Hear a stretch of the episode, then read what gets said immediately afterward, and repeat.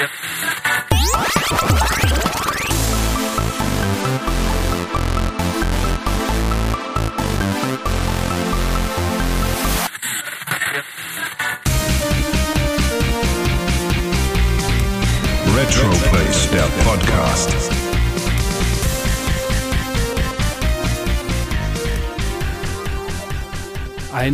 Wunderschönen guten Tag. Es ist der Februar 1991, äh Quatsch, 2021.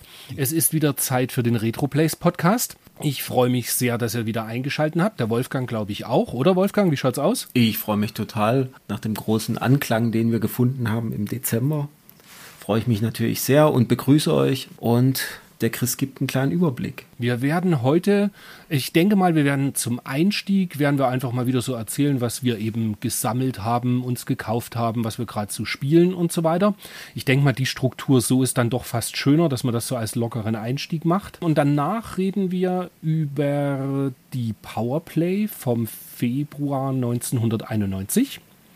Die ASM, da haben wir diesmal irgendwie nicht ganz so viel gefunden. Ich denke, die werden wir ein bisschen ausklammern. Dafür aber in 1991, Anfang 91, also eigentlich eher im März, ist die Videogames erschienen. Und die Videogames war ja sowohl für mich als auch für dich, wenn ich das richtig in Erinnerung habe, sowas wie die Videospiele Bibel. Da haben wir ja wirklich alles, äh, unsere ganzen Informationen rausgezogen. Und äh, in 1991 erschien die noch quartalsweise und zwar im März und dann erst wieder im Juni. Aber wir haben uns jetzt gedacht, wir nehmen einfach die ähm, Powerplay quasi als Magazin, wo wir die Tests äh, uns anschauen und dann noch die Parallelen halt ziehen, was dann die Videogames dazu gesagt hat. Das ist zumindest jetzt äh, in der Zeit, wo die Videogames eben quartalsweise erscheint, recht praktikabel. Ab 1992 beziehungsweise dann später Ende 92 oder Anfang 93 erschien sie ja dann sogar monatlich und ab da werden wir dann halt einen sehr starken Fokus halt auf die Videogames haben, würde ich jetzt mal sagen. Und dann auch 93 erschien ja die Mega Fun und die Playtime und ich denke mal, dass wir da dann mehr drin blättern werden als in der Powerplay. Ich weiß nicht, wie siehst du das, Wolfgang? Ja, in der Powerplay, ja doch, ich glaube aber die nächsten zwei Jahre schon noch. Die ASM dann halt immer weniger, muss ich halt leider sagen, mit der ASM bin ich ja immer noch nicht warm geworden. Ja, ich habe, glaube ich, auch nur 90, 91 in der ASM damals geplättert. Aber worum geht es ansonsten heute dann? Also in der Powerplay werden wir wieder durchblättern über den Start des Super Famicoms in Japan. Diesmal wird da F-Zero und Super Mario World, ein absolutes Highlight halt besprochen.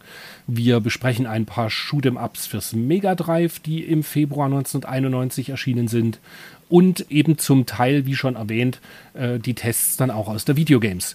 Dann würde ich sagen, legen wir doch direkt mal los. Und äh, ich frage einfach mal so ganz kurz und äh, sehr schmerzvoll, was hast du gespielt? Was hast du gekauft? Was hast du sonst so getrieben, Wolfgang? Ja, was habe ich gespielt? Was habe ich gekauft? Sehr wenig.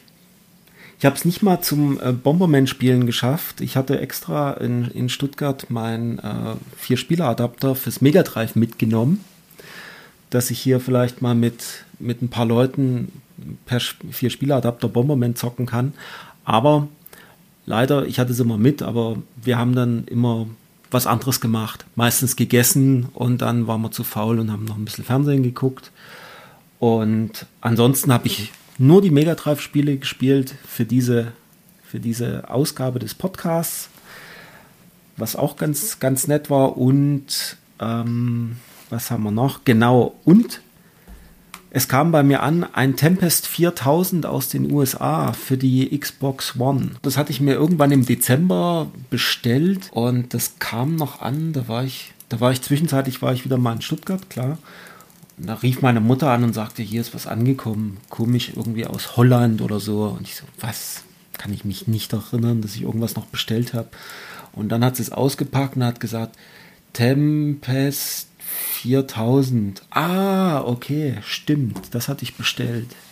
Ja, kam aus den USA für schmale 13 Euro oder sowas.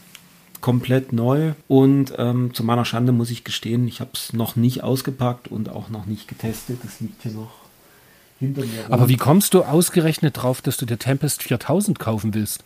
Ist das irgendwie eine spezielle Variante von Tempest oder wie ist das? Mir sagt das tatsächlich gar nichts, außer dass ich das Cover gerade vor mir habe und weiß eben, dass es erschienen ist, kann aber gar nichts dazu weiter sagen, ob da irgendwelche speziellen Modi da dabei sind oder das würde mich jetzt schon interessieren. Ich weiß es auch nicht, muss ich ehrlich sagen. Ich bin so beim, beim, I- ähm, beim Rumsurfen auf einer Webseite, bin ich so drüber gestolpert und dachte so, ah, okay, Tempest 4000. Wollte ich eigentlich damals mal als Download für die Xbox One kaufen. Das gab es ja als Download vor ein, zwei Jahren oder so. Und habe das damals halt nicht gekauft, weil das 30 Euro oder sowas sollte das kosten als Download. Und das war mir immer zu viel Geld. Und dann bin ich beim, beim Browsen so, bin ich drüber gestolpert und dachte so, gut, 13 Euro mit Versand aus den USA kann man nicht viel falsch machen. Das ist richtig, das ist ja eigentlich fast nur das Porto. Und ja, es waren irgendwie 3 Dollar Porto oder sowas. Also es war wirklich super günstig und ich dachte, gut, bestelle ich mal. Und es kam dann tatsächlich nach drei Wochen, kam es dann an. Ansonsten habe ich mich natürlich hier bei minus 10 Grad, äh, beziehungsweise minus 18 Grad, ein bisschen im Wald rumgetrieben, noch mal ein bisschen, den schönen Schnee genossen und ansonsten, ja, gearbeitet von zu Hause. Jetzt seit mittlerweile einem Jahr Homeoffice. Seit einem Jahr Homeoffice, ein Wahnsinn. Ja, gut, fast. Also es sind jetzt noch einen Monat, also es sind jetzt elf Monate durchgängig Homeoffice. Ja. Verrückt, hätte man auch mal nicht gedacht, dass das irgendwie möglich ist. Hätte man nicht gedacht, dass es möglich ist und ähm, dass es funktioniert. Und bei uns funktioniert es ziemlich gut. kannst ja bald nach Chemnitz zurückziehen. Ja. Gönnst du dir ein schickes Häuschen Mal gucken. und machst du deinen Gamer Room da. Schauen wir mal. Also das, was du dir zu wenig, ge ja wobei, nee, gekauft habe ich auch nicht viel. Ich wollte gerade sagen, was du dir zu wenig gekauft hast, habe ich zu viel ausgegeben. Aber das kann ich ja nicht laut sagen. Meine Frau hört nämlich ab und an den Podcast auch. Vorsicht. Aber tatsächlich, nee, ich habe eigentlich nicht so viel gekauft, aber ich habe relativ viel irgendwie gespielt. Ich habe meine Dreamcast endlich wieder bekommen, wo der Mode eingebaut war, genauso wie den Saturn. Und dann habe ich die letzten paar Tage recht viel am Dreamcast gespielt. Ich weiß nicht, ob du das mitbekommen hattest. Ähm, so im Dezember gab es einen User, der hat diese, diese Atomic Wave. Genau, die Atomic Wave port, äh, portiert, die Spiele vom Atomic Wave portiert auf die Dreamcast. Und, oder der Dreamcast, das Dreamcast, wie auch immer. Auf den Dreamcast. Auf alle Fälle den Dreamcast, gell, sehe ich auch so. Und ich habe sehr viel das äh, Dolphin Blue gespielt und Metal Slug 6. Dolphin Blue ist ja auch ein Jump'n'Shoot, ganz ähnlich wie Metal Slug. Da gefällt mir allerdings die Grafik fast noch besser, als wie sie bei Metal Slug gemacht ist. Metal Slug ist ja mehr so, jetzt komme ich gleich ins Stottern, M- M- M- Metal. Military. Metal Slug 6 ist halt. genau, Metal Slug 6 ist halt sehr militärisch irgendwie alles angehaucht. Und das Dolphin Blue ist halt mehr so Anime-Style, irgendwie so ein Jüngling mit, mit so Wuschelkopf, der auf einem Delfin zum Teil auch reitet. Und ja, das ist richtig gut. Sehr, sehr schönes Jump'n'Shoot. Hat mächtig Bock gemacht, obwohl es sehr, sehr schwer ist. Das Gute ist halt, du kannst da bei diesem Atomic Wave Port direkt einstellen, äh, dass du halt Freeplay haben möchtest. Ah, cool. Ansonsten habe ich dann nochmal angefangen, das Resident Evil Code Veronica. Da hatte ich irgendwie, da, da habe ich noch so eine Rechnung offen, weil das ist Jahre her, dass ich das angefangen hatte und nie durchgespielt habe. Hast es auch nie Und jetzt durchgespielt, beschlossen- ne? Ich meine, ich habe das nicht durchgespielt. Ich bin mir nicht ganz sicher, aber ich kann mich, habe so schemenhafte Erinnerungen da nur dran, dass ich jetzt gedacht habe, das passt ja mal ganz gut, das nochmal neu zu starten. Und dann habe ich in meiner Liste da beim Dreamcast ganz äh, einfach mal angeklickt und angespielt das Demolition Racer No Exit. Und das ist ein recht cooles Rennspiel, was exklusiv nur in den USA für die Dreamcast erschienen ist. Und das Schöne ist da, das ist quasi, wie es halt der Name schon sagt, Demolition Racer, ein Rennspiel, wo man die Autos, die sonst noch mit einem mitfahren, da eben demoliert und, und anrammt. Und es reicht einfach nicht nur ersten den ersten Platz rauszufahren, sondern man muss auch eben äh, die Autos der, der Gegner kaputt machen und bekommt dafür extra Punkte. Weil was mir recht oft am Anfang passiert ist, du hast quasi ersten oder zweiten Platz belegt und hast dennoch das Spiel nicht gewonnen, also diese, die, die Runde, weil du einfach zu wenig Punkte kassiert hast, weil du zu wenig andere Autos kaputt gemacht hast. Ach so. Aber das ist nicht so ein Arena-Renner wie Destruction Derby. Kannst du einstellen. Du Ah, kannst okay. sagen, dass es eine, eine Arena-Racer ist oder dass du eben ganz normale Runden rennst. Rennst, fährst. Fährst. Also, Genau. ja, fährst. Ja, und das hat, ja, hat mir hat mächtig Bock gemacht, hat mir sehr gut gefallen. Okay, ich, weil ich kenne das, ich meine auch, ich habe es schon mal gespielt. Du hattest auch mal gesagt, dass, dass, dass du das mal bei mir gesehen hast.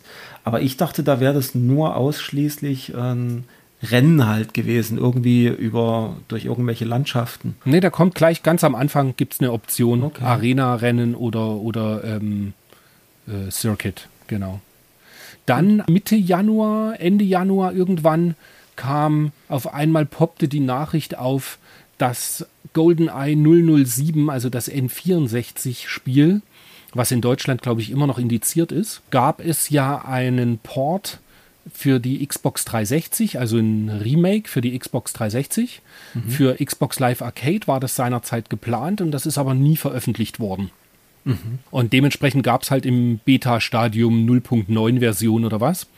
Und das war aber schon im Partnernet, sogenanntes PNet für die Xbox 360, ganz, ganz kurz mal verfügbar. Das PNet war eben nur für Redakteure äh, zugänglich. Die hatten da so separate Accounts.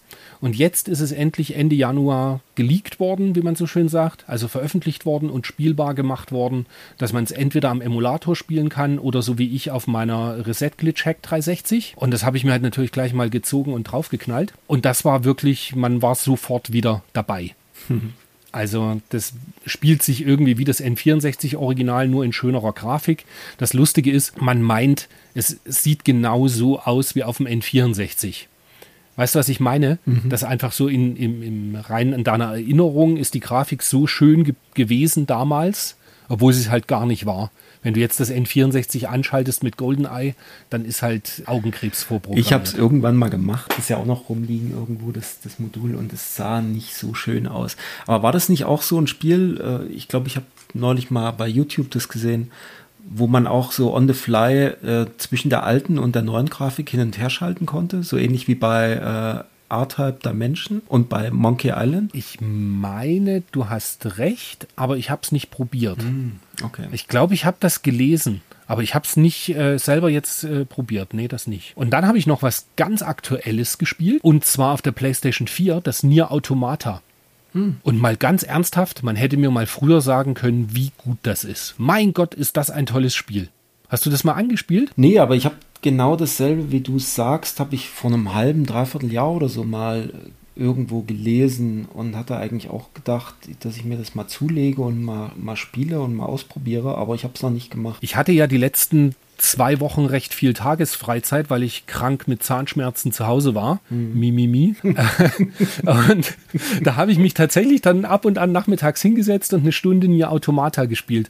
Und um kurz den, unseren Hörern zu erzählen, was das ist, weil vielleicht ist der ein oder andere ja damit doch nicht ganz firm das erste Nier habe ich nie gespielt und Nier Automata ist von japanischer Entwicklerschmiede ein Spiel, wo man ja, aktuell, was, was mache ich eigentlich? Ich laufe auf einer Oberwelt rum, bekomme immer irgendwelche Aufträge, mhm. aber das ist immer schön obskur. Also die Endgegner sind halt teilweise so riesige Mechs, also irgendwie die Maschinen sind alle zu Leben erweckt. Mal ist es wie ein Bullet-Hell-Shooter, dass man halt mit so einem kleinen Mech durch die Gegend fliegt und alles ballert.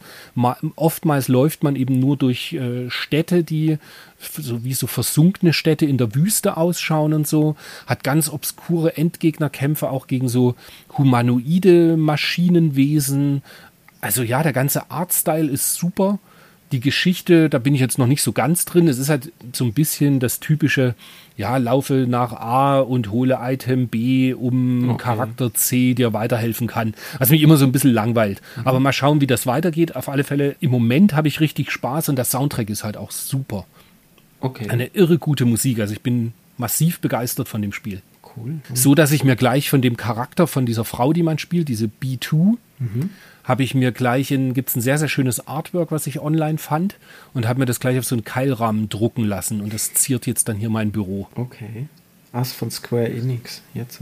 Okay. Ja, das wurde von Square Enix. Ich weiß noch nicht, wie der Entwickler heißt. Ähm, direkt. Ich gucke gerade mal auf Retro Plays. Platinum Games, ja. Richtig, ja gut, klar. klar. Platinum Games Titel, die stehen in der Regel echt für zwar nischige Titel, aber Qualität. Mhm. Dann erzähle ich dir mal noch Schönes, was ich mir alles gekauft habe. Das habe ich dir, glaube ich, nicht mal vorgeschwärmt, wenn wir telefonieren. Nicht mal Ich das. habe mir das, ja, nicht mal das.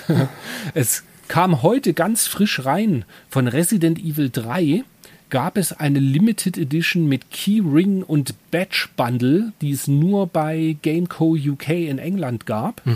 Und ein, ein Freund, sage ich jetzt mal, in, in England hat mir das bestellt und dann geschickt. Kostet irgendwie 20 Pfund plus Shipping. Weil Gameco UK genau diese Edition oder im Moment vielleicht gar nicht, die, die liefern gerade nicht nach Deutschland. Und das ist am Ende so gemacht, dass du halt auf die rechte Seite kannst du äh, schön deine Hülle von Resident Evil 3 reinpacken und links hast du dann so, so kleine Pins und ich glaube nur Pins sind es, so fünf, sechs Stück. Cool. Ansonsten kam noch von Bitmap Books das Game Boy The Box Art Collection. Das hatte ich vorbestellt schon. Ich glaube, das ist ein halbes Jahr her. Habe ich mir die große Gold-Edition gegönnt. Die ist auf 500 Stück limitiert. Kommt in einem riesen Pappkarton, der ausschaut wie ein Gameboy-Spiel. Und drin sind halt ganz, ganz viele Kurzbeschreibungen zu Gameboy-Spielen mit Packshots dazu. Alles mit sehr, sehr liebevoll gemacht. Ich muss gestehen, ich habe es noch gar nicht ausgepackt, weil ich eben auch das PDF habe. Die haben im Dezember, als das Buch fertig wurde, haben die das ähm, schon als PDF veröffentlicht. Und da habe ich halt viel dran äh, dr- drin rumgeblättert. Und dementsprechend habe ich das Buch jetzt noch gar nicht aufgemacht. Das war auch eine ganz schöne Odyssee. Nachdem das jetzt im Januar erst verschickt wurde, kam das über England und dann mit Zollgebühren und so weiter. Aber das war ganz cool. Ich habe dann den Bitmap Books über den Sam von denen habe ich ähm, bei Twitter angeschrieben und dann schrieb der mir nur zurück, du schick mir mal eine E-Mail und ich erstatte dir die ganzen Zollgebühren. Wow, nicht schlecht. Ja, das fand ich schon sehr, sehr fair, muss man schon sagen. Nicht schlecht. Okay. Dann habe ich mir, diesen Monat kam ja die Turrican Flashback Collection. Die habe ich mir natürlich auch gleich für die Switch gekauft. Und ich muss gestehen, ich muss meine Meinung ein kleines bisschen revidieren. Ich hatte ja äh, irgendwie zwischenrein auch mal zu dir, glaube ich, gemeint, dass das irgendwie so Turrican, naja, irgendwie, ich war nicht mehr so ganz hundertprozentig begeistert davon. Und habe jetzt am Ende aber die beiden Turricans, also Turrican 1 und 2, die für Amiga da drauf sind auf der Flashback Collection. Und das äh, Mega Turrican, also die Mega Drive-Variante, die habe ich alle drei jetzt schon mal durchgespielt. Nicht schlecht. Es ist noch Super Turrican mit dabei, das habe ich noch nicht gespielt. Das, äh, ja, das Schöne ist, du hast ja dieses Rückspiel-Feature. Rückspul-Feature. Stimmt. Also wenn du irgendwo umkommst, einfach zurückspulen und weiterspielen. Und das macht wirklich extrem Laune, so das zu spielen. Ja, und was mir da zum Beispiel, genau, ich hatte irgendwie gelesen, das ist ja von den Amiga-Titeln, das ist halt die 50 Hertz-Version, was bedeuten würde, dass es auf den modernen Konsolen irgendwie ruckeln würde. Das Verrückte ist aber, das ist mir gar nicht aufgefallen. Also ich habe kein Ruckeln bemerkt. Okay. Oder nicht, dass es mir, mich irgendwie gestört hätte. Jetzt ist es ja eh bei Turrican so, dass du oftmals nicht nur von rechts nach links oder links nach rechts rennst, sondern eben auch noch nach oben und mal nach unten fallen und so weiter. Das ist, mir ist es nicht aufgefallen, dass das großartig ruckeln würde. Okay. Ich bin aber auch, weißt es ja, ich bin ja auch nicht so der, der Frames-Zähler irgendwie. Ja, aber wenn es ruckelt, das merkst du, glaube ich, auch. Also wenn es so störend ruckelt. Gut, aber Ja, also wenn es so Slowdown-Ruckeln wäre. Aber es war halt eher ein, ja, ich, ich kann es irgendwie ist schwer zu sagen. Ich, mich hat es gar nicht gestört. Dann kam noch für die Retro-Sammlung das Hello Kitty World fürs Famicom. Das habe ich mir gegönnt wegen der schicken Box. Und Hello Kitty World ist dieses, was wie Balloon Kid ist. Nur mit Hello Kitty-Figuren. okay. Wie das Balloon Kit von Game Boy, wo du ja weißt, das ist ja so ein, Ja. äh, wie sagt man dazu, hat einen Sweet Spot bei mir. Ich mag das Spiel ja wirklich sehr gern. Und das Hello Kitty World ist nichts anderes, nur mit Figuren aus Hello Kitty gemacht. Okay. Ja. Und dann kam noch für moderne Konsole, für die PlayStation 4, kam noch Fahrenheit als Remaster im schicken Steelbook. Und das habe ich mir auch eingetütet, einfach weil ich, das war so ein bisschen die Erinnerung, ich habe es noch nicht mal ausgepackt, das war einfach die Erinnerung, dass ich das Fahrenheit be- beziehungsweise Indigo Prophecy für PlayStation 2 und erste Xbox halt sehr gern mochte. Und dann habe ich mir gedacht, irgendwann schaue ich mir das schon mal an. Und ja, ich denke mal, das wird eine recht kleine Auflage haben. Und bevor man es dann irgendwann wieder nicht mehr bekommt, habe ich es jetzt mal schnell mitgenommen. Naja gut, das habe ich noch auf den alten Konsolen. Und ich habe es auch auf, dem, auf, dem, auf der Xbox, auf der ersten habe ich es durchgespielt, ja. War am Ende ziemliche, ziemlich verrückte Drückerei. Aber schönes Ja, Spiel. viele, viele so Quicktime, viele so Quicktime-Events. Ja, und der letzte, der letzte Hauptkampf war ja wirklich fünf Minuten Quicktime. Tick, tick, tick, tick, tick, tick, tick. Also es war, puh. ja. Aber war ein gutes Spiel. Also hat Ja. auf jeden Fall irgendwie Spaß gemacht. Ich habe im Übrigen mir, das habe ich jetzt als letztes noch, was ich mir, das habe ich mir nicht diesen Monat gekauft, sondern schon letzten oder ich denke, nachdem das Heft Also ich, ich, ich komme gleich drauf, worum es geht. Nachdem das Heft sich um Halloween dreht, wird das wahrscheinlich irgendwann Ende Oktober oder November rausgekommen sein. Und zwar gibt es ein Magazin, das ist so ein, ein, ein Fanzine von der, vom Alexander Stein von der dmgpage.com. Mhm. Ähm, das Magazin heißt Pocket das Hosentaschen Gameboy Heft. Und das ist ein richtig schönes Magazin, wo sich ausschließlich um den Classic Gameboy dreht und immer mit ein paar Features zu eben im, im Oktober oder November war eben das Halloween-Feature. Jetzt kommt Ausgabe 4, die man aktuell bei ihm vorbestellen kann. Da geht es um tierische Spiele, also sowas wie Alfred Chicken oder ähm, was fällt mir denn noch ein? Also Spiele mit Moorhuhn wahrscheinlich wird er mit dabei mhm. haben, irgendwelche Geschichten, die halt auf dem Gameboy rauskamen und mit Tieren waren. Das Heft ist wirklich sehr, sehr gut. Man kann Probe lesen auf seiner Seite. Da gibt es die PDFs der letzten drei Hefte zum Download. Mhm. Und das Härteste ist, das ist wirklich ein. Warte mal, ich hab das. Warte mal ganz kurz. Ich gehe nicht weg. Hier. ich habe das hier liegen. Das sind 30, 32 Seiten. Mhm.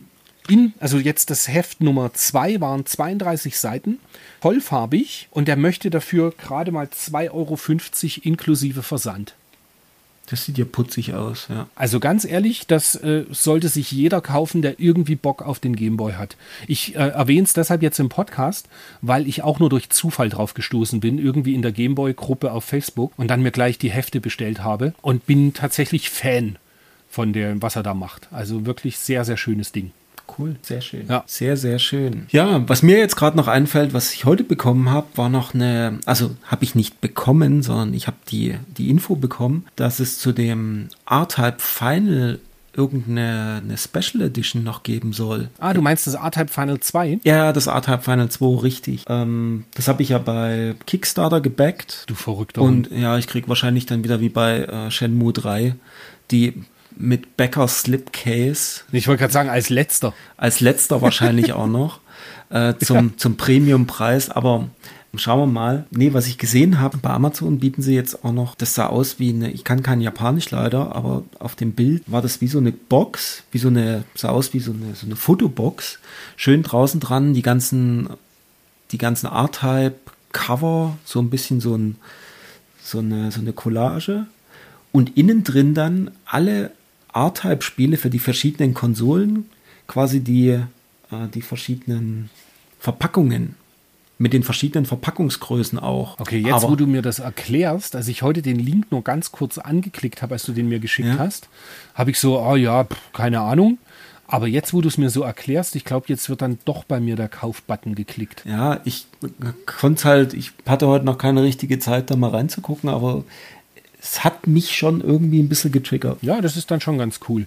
Ähm, ich habe es ja nicht bei Kickstarter gebackt, mhm. weil, weil da irgendwie nur dabei stand, dass das, genau, das Pub-Sleeve mhm. wäre Kickstarter exklusiv. Mhm. Und dann dachte ich mir so, okay, dann ist die normale Version also ganz normal äh, zu bestellen. Und da mein Gefühl gab mir recht, weil man kann es ja nun ganz normal überall quasi bestellen. Das gibt es im NIS-Shop in, in UK, das gibt es ganz normal bei Amazon in mhm. irgendeiner Version in Deutschland. Das gibt es in der japanischen und mit Collectors. Und ja, ja, ist ja also schon gut. Denke, die, Hätte ich es nicht gebackt, hättest du es auch nicht kaufen können. So. Ich, ich, ja, nee, ich wollte es gerade sagen. So muss man sich quasi dann sagen. Hätten nicht genug User gesagt, sie geben Geld vorab, dann wäre es vielleicht gar nicht erschienen. Ja. Und insofern hast du ja völlig recht. Ja. Vielen Dank, dass du ja. es möglich gemacht hast. Genau. Zu Recht. Zu Recht lobst Und, du mich. genau. Und jetzt, jetzt würde ich sagen, dann äh, wir, wir, wir enden auf einer hohen Note mit einem Lob für dich.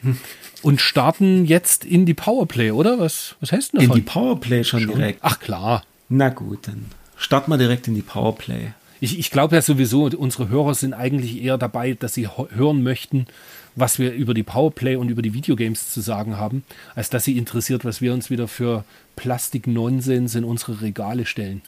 Meinst du? Nee, ich glaube nicht. Ich, ich weiß es nicht. Irgendwann kriegen wir mal Feedback auch bei uns in den Blogbeiträgen. Ich bin im Übrigen am Überlegen, ganz kurz dazu, ob ich einen Discord aufmache für Retroplays.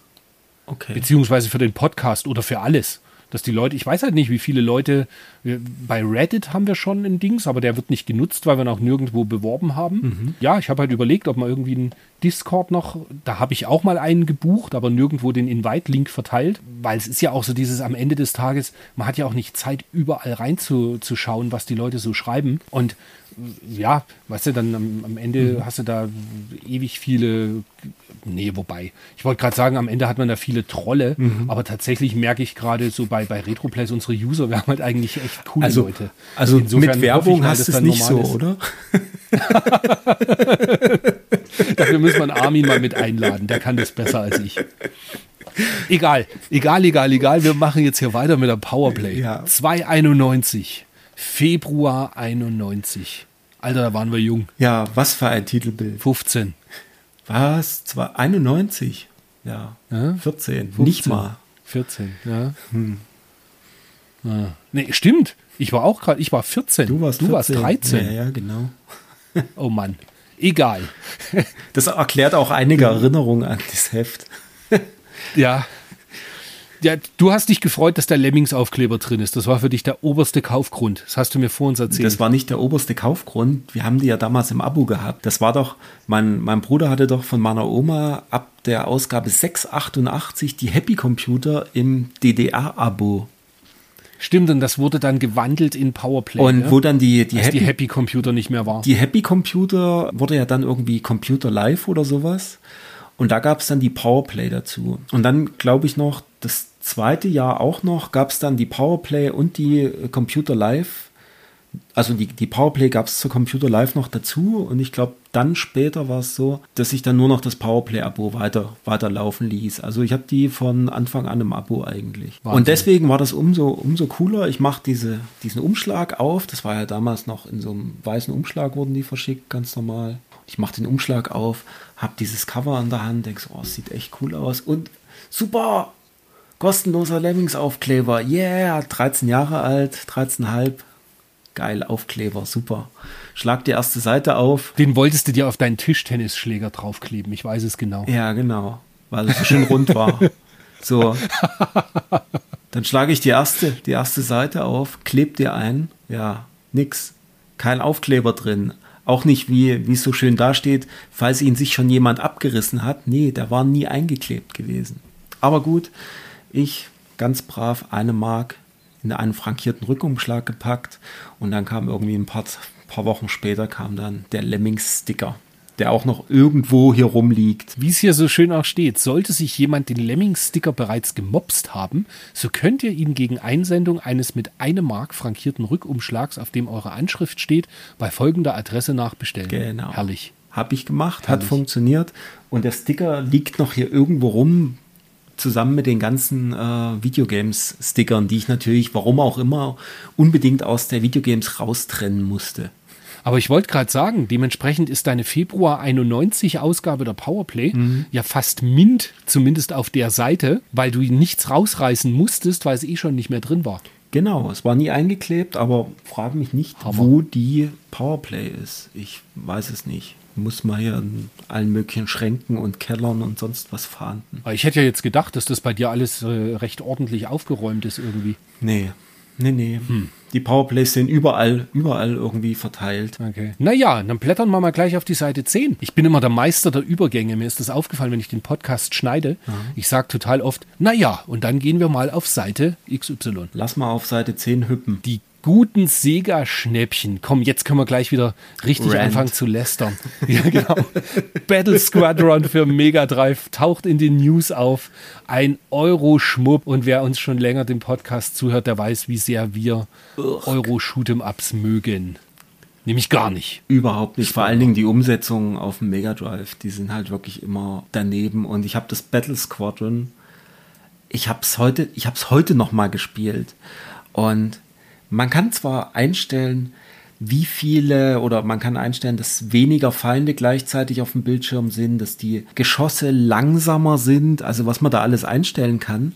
Und ich habe es wirklich auf ganz einfach gestellt und ich hasse es trotzdem immer noch. Es sieht nicht schön aus, wirklich. Das Sprite ist viel zu groß. Selbst mit den langsamen Schüssen macht es überhaupt keinen Spaß. Alle, alle Gegner ver vertragen irgendwie zehn Treffer oder sowas. Also es ist wirklich, ich finde es überhaupt nicht schön. Hat mich überhaupt gar nicht angesprochen. Null. Ich erinnere mich noch, ich habe das gespielt damals bei einem Klassenkameraden am Amiga mhm. und man konnte das am Amiga mit der Maus spielen. Mhm, besser. Also du konntest den Flieger mit der Maus steuern. Ja. Macht es, nicht, macht es nicht besser, aber mich erinnert es nur daran, dass, dass das eben damals ging. Ich denke auch, dass es auf dem Amiga viel besser aussah. Also es ist wirklich. Meinst du? Ja, es sieht so blass aus und so. Das ist so eine, so eine, so eine, so eine Amiga-Konvertierung, wo irgendwie halt so dieses Dithering und so weiter mit. Ich mag es nicht. Also, und die Musik ist auch nicht besonders toll. Also, es ist rundum nichts, nichts wirklich Gutes. Aber gut, der Test dürfte dann irgendwann in der nächsten oder übernächsten Ausgabe nochmal drin sein. Ich glaube, die Powerplay fand es relativ gut, aber ja, ist so ein Titel, den ich früher mal haben wollte und dann jetzt mal auf den ganzen äh, Cartridges äh, ausprobiert habe und froh bin, dass ich damals kein Geld dafür ausgegeben habe. Denke auch, weil 100 Mark für sowas, Uch. besser nicht. Besser ja. nicht, besser nicht. Ja. Ja. Wo, wo, man besser sein Geld investieren konnte, waren dann, was auch da vorgestellt wird, der Master System Adapter, den man auf dem Mega Drive aufstecken konnte. Hattest du den? Den, ich hatte den später dann erst. Ah, okay. Den, also weit später. Und zwischenrein dann auch mal diesen Mega Drive äh, Master System 2 Adapter, den gab es ja auch die man dann auch am Mega Drive 2 äh, anflanschen konnte. Der hat ja, der Adapter hat ja nichts anderes gemacht, als dass er den Z80-Chip vom Mega Drive, der im Mega Drive eigentlich für den Sound zuständig mhm. war. Und der Z80-Chip war ja auch im Master-System als Hauptprozessor. Und der wurde da halt mit diesem Adapter einfach äh, verwendet. Ich denke mal, das ist eine ganz schöne Goldgrube gewesen. Ich glaube, in diesem Adapter ist nicht viel drin. Und dafür 120 Mark zu verlangen, ja, ist schon sportlich. Das war schon sportlich. Ich habe ich habe noch zwei von den Dingern äh, in Originalverpackung rumstehen. Ich habe den damals, da hatte ich noch eine 3D-Brille fürs Master System irgendwo mal aufgetan und hatte aber kein Master System 1 rumliegen gerade. Hatte ein umgebautes Mega Drive mit 60 Hertz und habe dann mit dem Adapter diese Master System 3D-Spiele gespielt. Und dadurch, dass ich meinen Mega Drive ja auch noch umgebaut hatte, wie gesagt, auf 60 Hertz, und wenn du das auf 60 Hertz gestellt hast, sah das noch so viel besser aus, weil es dann nicht mehr so arg geflimmert hat. Die Bildwiederholfrequenz ist ja dann entsprechend höher. Und wenn du 50 Hertz mit dem 3D, das ist ja eine Shutterbrille, so, also näher so, so hell-dunkel-Brille, dann hast du das halt wirklich viel mehr gesehen, wie das halt ge gewackelt hat so. Und mit den 60 Hertz war das deutlich angenehmer zu spielen und angenehmer durch die Brille zu gucken. Und cool. da habe ich meine, da habe ich die 3D-Spiele, die ich alle habe, die habe ich da auf dem Adapter auf dem Mega Drive alle mal gespielt. Ich wusste jetzt gar nicht, dass das äh, quasi die Taktfrequenz vom Mega Drive mhm. da übertragen wird auf das Master-System. Ja, das ist halt die, äh, ich glaube, die 60 Hertz sind ja, ähm, das triggert den, äh, den Bildausgang. Okay, ja. Und von daher. Das Schöne ist da natürlich auch, dann hatte man ja, wobei damals gab es noch nicht das Master System 2, was ja nur Antennenausgang hatte. Nee, damals, wo der rauskam, da gab es das noch nicht, das ist richtig. Weil das Coole ist ja, dann hast du eben, du hast deinen Mega Drive mit RGB-Port. Genau. Und kannst quasi auch die Master System-Spiele in feinstem RGB spielen. Richtig, das ging ja beim Master System 1 auch noch. Master System 1 Sowieso out of the box. Mega Drive 1 hatten ja die gleichen, die gleichen Ausgänge. Und da mhm. konntest du ja das RGB-Kabel vom Mega Drive konntest du ja auch an, an das Master System 1 anschließen. Und das funktioniert halt wirklich super. Ist halt blöd, ja. dass dieser, dieser Adapter hier an das ähm, Mega Drive 2 nicht mehr passt. Und auch, wie du gesagt hast vorhin, der Mega, äh, der Master System 2 Adapter ist ja dann nur noch, der sieht aus wie so ein, wie so ein Mega Drive äh, Cartridge Adapter einfach. Da ist dann auch keine, kannst du keine Cards mehr mitspielen. Und damit fällt damit Stimmt. auch das 3D-Ding weg. Diese kleinen, wie hießen die? Sega-Card. Sega-Card, genau. Die gehen da dann nicht richtig.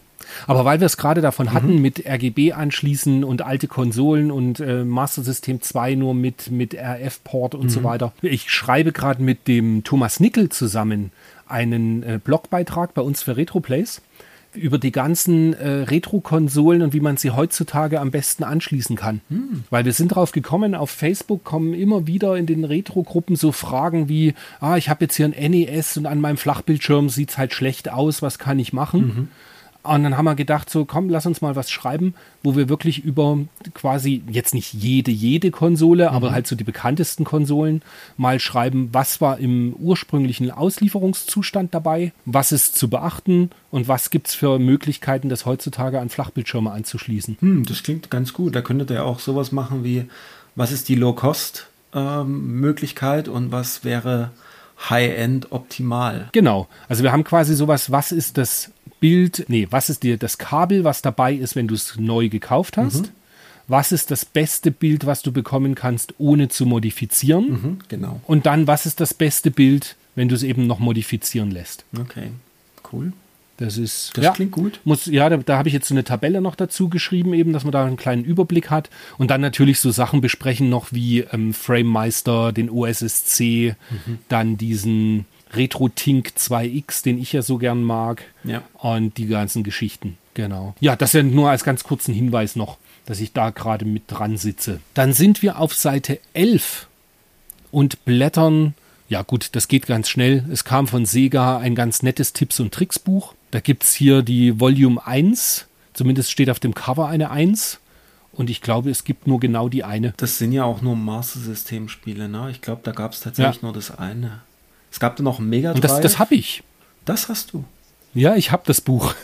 Es ist mir gestern, nee, heute, ich habe dir vorhin erzählt, dass ich heute so, so heftig bei mir aufgeräumt habe. Ja. Da ist mir es wieder in die Hände gefallen. Ist das so ein A4-Buch oder ist das so ein, so ein A5? Das ist ein ein bisschen A4-Buch. kleiner, A5, A5. Ah, okay. Doch, so ein ganz kleines, so wie das Mega-CD-Buch. Genau, Ah, so, ja, okay. so in etwa. Weil es gibt fürs Mega Drive, gab es ja vom Markt- und Technik-Verlag, gab es ja dieses große. Das war so A4. Ach nee, war das A5? Nee, das war A5. Das war A5. Und dann gibt es noch eins quasi mit, was ist das dann? A4? Nee, A, A6 meine ich. Noch kleiner. Noch Okay. kleiner. Also so ein halbes A5-Buch. Mhm. Und das war das Mega-CD-Buch. wäre dann A6, ja. Genau, das war das Mega-CD-Buch. Das war A6. Okay. Genau. Ah, okay, dann. Ist das das von, von Ingo Zabrowski? Genau, vom das Ingo, Ist, genau. ist das das? das Mega-CD-Buch Ah, okay. von, von Ingo, genau. Die, Dann die nächste Seite. Ich, ich mache jetzt hier schneller Ritt durch. durch. Die Seite 12 können wir uns schenken, da ist nichts, was uns großartig interessiert. Seite 13 machen wir auch ganz schnell, weil da geht es über Lynx. Lynx mit Ah. Shanghai und Robo Squash und Dirty ähm, Harry, ne? Nee, was ist das? Dirt, was ist denn das? Echte Cops Predator bezahlen 2. mit Blei?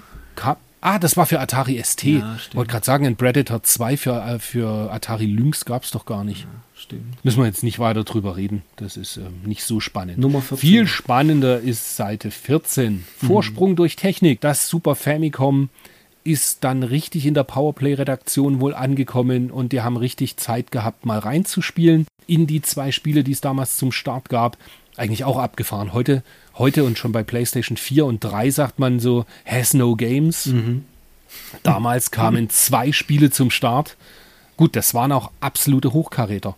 Da warst F-Zero und. Super Mario World. Ja. Herrlich. Hätte das erste Jahr gereicht. Tatsächlich. Und ich habe an beide Titel wirklich nur beste Erinnerungen. Oh ja. Ich weiß noch, wie mich F-Zero weggeblasen hat von der Grafik. Mhm. Dieser, dieser 3D-Effekt über den Mode 7. Irre. Und bei Mario World weiß ich, also es war eh das erste, nee, nach Mario Land war Super Mario World mein nächstes Mario, Mhm. was ich dann richtig äh, in, in, in, in ernst gespielt habe, sage ich mal. Und nicht mal nur so zwischenrein, sondern das musste ja durchgespielt werden. Und das hatte, allein dieser, der, der Soundtrack ist so gut. Und es funktioniert halt alles so schön und alles äh, arbeitet so schön miteinander, weißt du? Das ist einfach ein sensationelles Spiel. Und ich verfolge heute noch auf YouTube ab und an so Speedruns. Hammer, oder ne? da, da, da gibt's ein, ja, da gibt's ein super YouTube-Video, wie einer, ich weiß nicht mehr, was der aktuelle Speedrun-Rekord ist, aber da gibt's ja wirklich so Pixel genau, wo sie irgendwelche Bugs ausnutzen. Und ja, komplett irre. Wirklich komplett irre.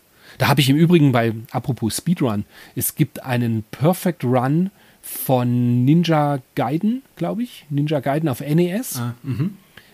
Und der Perfect Run bedeutet, dass er gar keinen Energieverlust hat. Wow.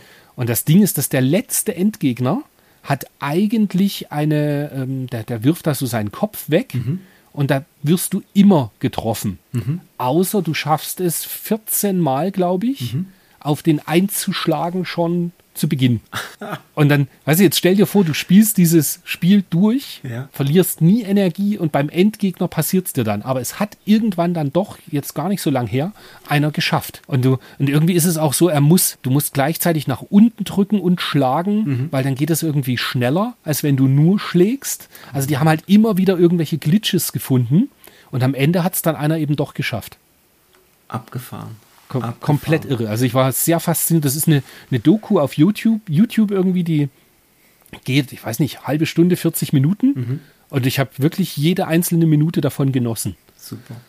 Muss ich mal, mal ran. Aber kommen wir wieder zurück zum Super Famicom. Genau, Super Mario World. Ich kann mich noch erinnern, damals, du hattest ja das, das Super Nintendo dann und irgendwann hatte ich auch eins. Ich Zum Start gekauft. Du hast zum Start in Deutschland gekauft, genau. Und du hattest natürlich das Super Mario dazu. Und irgendwann hatte ich das auch mal. Und ich habe das eine Weile gezockt und war irgendwie bei 90 Sternen. Sterne hat man da mal gekriegt, ne? Wie war das? Mhm. Ja. Und ich glaube, das war, wir hatten irgendwann mal so für einen Monat oder sechs Wochen oder was, haben wir mal getauscht. Ich hatte dein Mega Drive ja, stimmt. und du hattest mein Super Nintendo. Ja, doch. Kann, kann, kann durchaus sein. Wo du dann irgendwie arbeiten warst, ich weiß es nicht mehr. Aber gut. Nee, und jedenfalls kam dann äh, ein Kumpel von mir her, der Ralle, der sagt dann so, wie, hast du noch nicht alle 99 oder 95 Sterne oder wie viel gab es da? Ich weiß es nicht mehr. Bin mir auch nicht ganz sicher. Ich glaube 192 Oder Ich bin mir 96, ich weiß es sechs- nicht mehr. 96. 96 waren's, 96, ne? ja. Ja. ja. Boah, und dann weiß ich noch, dann sitzt er hier drüben äh, vorm Fernseher und zeigt mir noch die letzten irgendwie fünf, fünf sechs äh, Sterne, die ich noch hatte. Und dann dachte ich so, wow, krass, hätte ich nie gedacht, dass der sich da so auskennt. Der hat das Ding echt durchgezockt gehabt und dann hatte ich die 96 Sterne. Da hat er ja eine halbe Stunde gesessen und hat mir irgendwelche Level durchgespielt. Abartig gut Wahnsinn. war der. Naja. Ja, Meine, meine Super Mario World Erinnerung ist eine ganz andere und sehr, sehr persönliche, Mhm. weil wie du weißt, dann das Super Mario World war ja nur als loses Modul in der Verpackung. Mhm. Und dann weißt du ja, dass ich mir aus so einer Videotheken ähm, äh, VHS-Kassettenhülle ein, eine Packung quasi gebastelt habe. Ja. Und als ich dann umgezogen bin, habe ich diese Verpackung mit dem Modul drin. Ich meine, ich wollte es fast wegwerfen. Und dann habe ich aber gesagt, komm, Wolfgang, dann nimm du das. Ja, genau. Du, du erinnerst dich, du weißt jetzt eh, was, was als Geschichte kommt. Und dann, das war halt, äh, ja, und als ich dann 2013 geheiratet habe, hat der gute Wolfgang dieses äh, Modul, das ich schon überhaupt nicht mehr gedacht habe, das Modul mit dieser Verpackung und es waren meine Spielstände noch drauf, mir an meiner Hochzeit geschenkt. Und das hat mich, äh, ich meine, zu Tränen gerührt oder ich habe doch irgendwie die Fassung behalten. Das fand ich ja sensationell. Ja, das, weil ich wusste, ich wusste wirklich nicht mehr, dass du das Spiel hattest. Ja, es war wirklich alles noch drin. Das, das stand jahrelang hier tatsächlich im, im VHS-Regal drüben. Und äh, irgendwann fiel mir das, ich, hab, ich kann ja nichts wegschmeißen, weißt du ja. Sowas schon mal gar nicht. Und das war ja wirklich auch mit, mit Anleitung, es war ja alles. Und du hast es, du hast innen so ein schönes Inlay gemacht aus Pappe und dann irgendwie noch so lustige Marios und Yoshis draufgeklebt. Herrlich. Ja, ich hatte von, ich hatte aus dem äh, Nintendo-Magazin, ja, hatte ich Bilder Genau. eben rausgeschnitten und hatte die da draufgeklebt. Herrlich. Ganz großes Ja. Kino. Nee, war schön. Ich glaube, weißt du, weißt, was ich machen werde? Ich werde das fotografieren Mhm. und in den Blogbeitrag mit reinmachen, das Bild davon. ja, macht es. Dass die Leute wissen, was ich da habe. Ja. Und eigentlich war das, das war ja so eine ganz hässliche braune Hülle eigentlich. furchtbar Wo, hässlich. wie man früher, wie man früher so VHS-Kassetten halt. Damit es halt aussah, als wäre es ein konnte. Buch. So von Ja, genau. Damit Papas Pornos nicht auffallen. Genau, genau. Ja. Ach ja, und dann F-Zero. F-Zero habe ich dann auch irgendwann so gesuchtet, wie man heutzutage so schön sagt. Dieses Windy City, glaube ich, das war so eine, dieser Sound, herrlich. Die Musik. War das das bei Wind, Windy glaub, City Windy oder Wind City? Wind City war das, glaube ich. Genau, wo, wo in der Fahrt auch dann so, so Sandstürme Ja, kamen ich glaube, und so. das war das. Also es gab da, ich, ich, ich meine, es ist Wind City. Kann auch sein, dass ich tatsächlich falsch liege, aber da war der, die Musik war so passend. Also, weil F-Zero hat auch alles zusammengepasst. Das ist auch so ein Spiel, was ich gerne wieder raushole und immer mal wieder spiele, weil es einfach super gealtert ist und es macht immer noch einen unheimlichen Spaß. Ich habe da lustigerweise eine ganze Weile suchen müssen.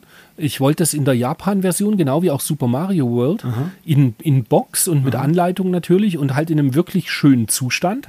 Und das war gar nicht so leicht, das zu finden dann. Weil das ist halt eins von den Titeln, das ist natürlich in einer ewig hohen Auflage rausgekommen, aber dennoch halt durch Kinderhände abgegriffen. Na klar, na klar. Also, Ja, da war ich sehr glücklich damals mit F-Zero und Super Mario World. Mhm. Und das Schöne war ja auch, F-Zero hat ja auch schon Spielstand gespeichert. Oh ja. Oder nee, nicht, doch Spielstand doch, doch. auch und halt Bestzeiten genau. und sowas.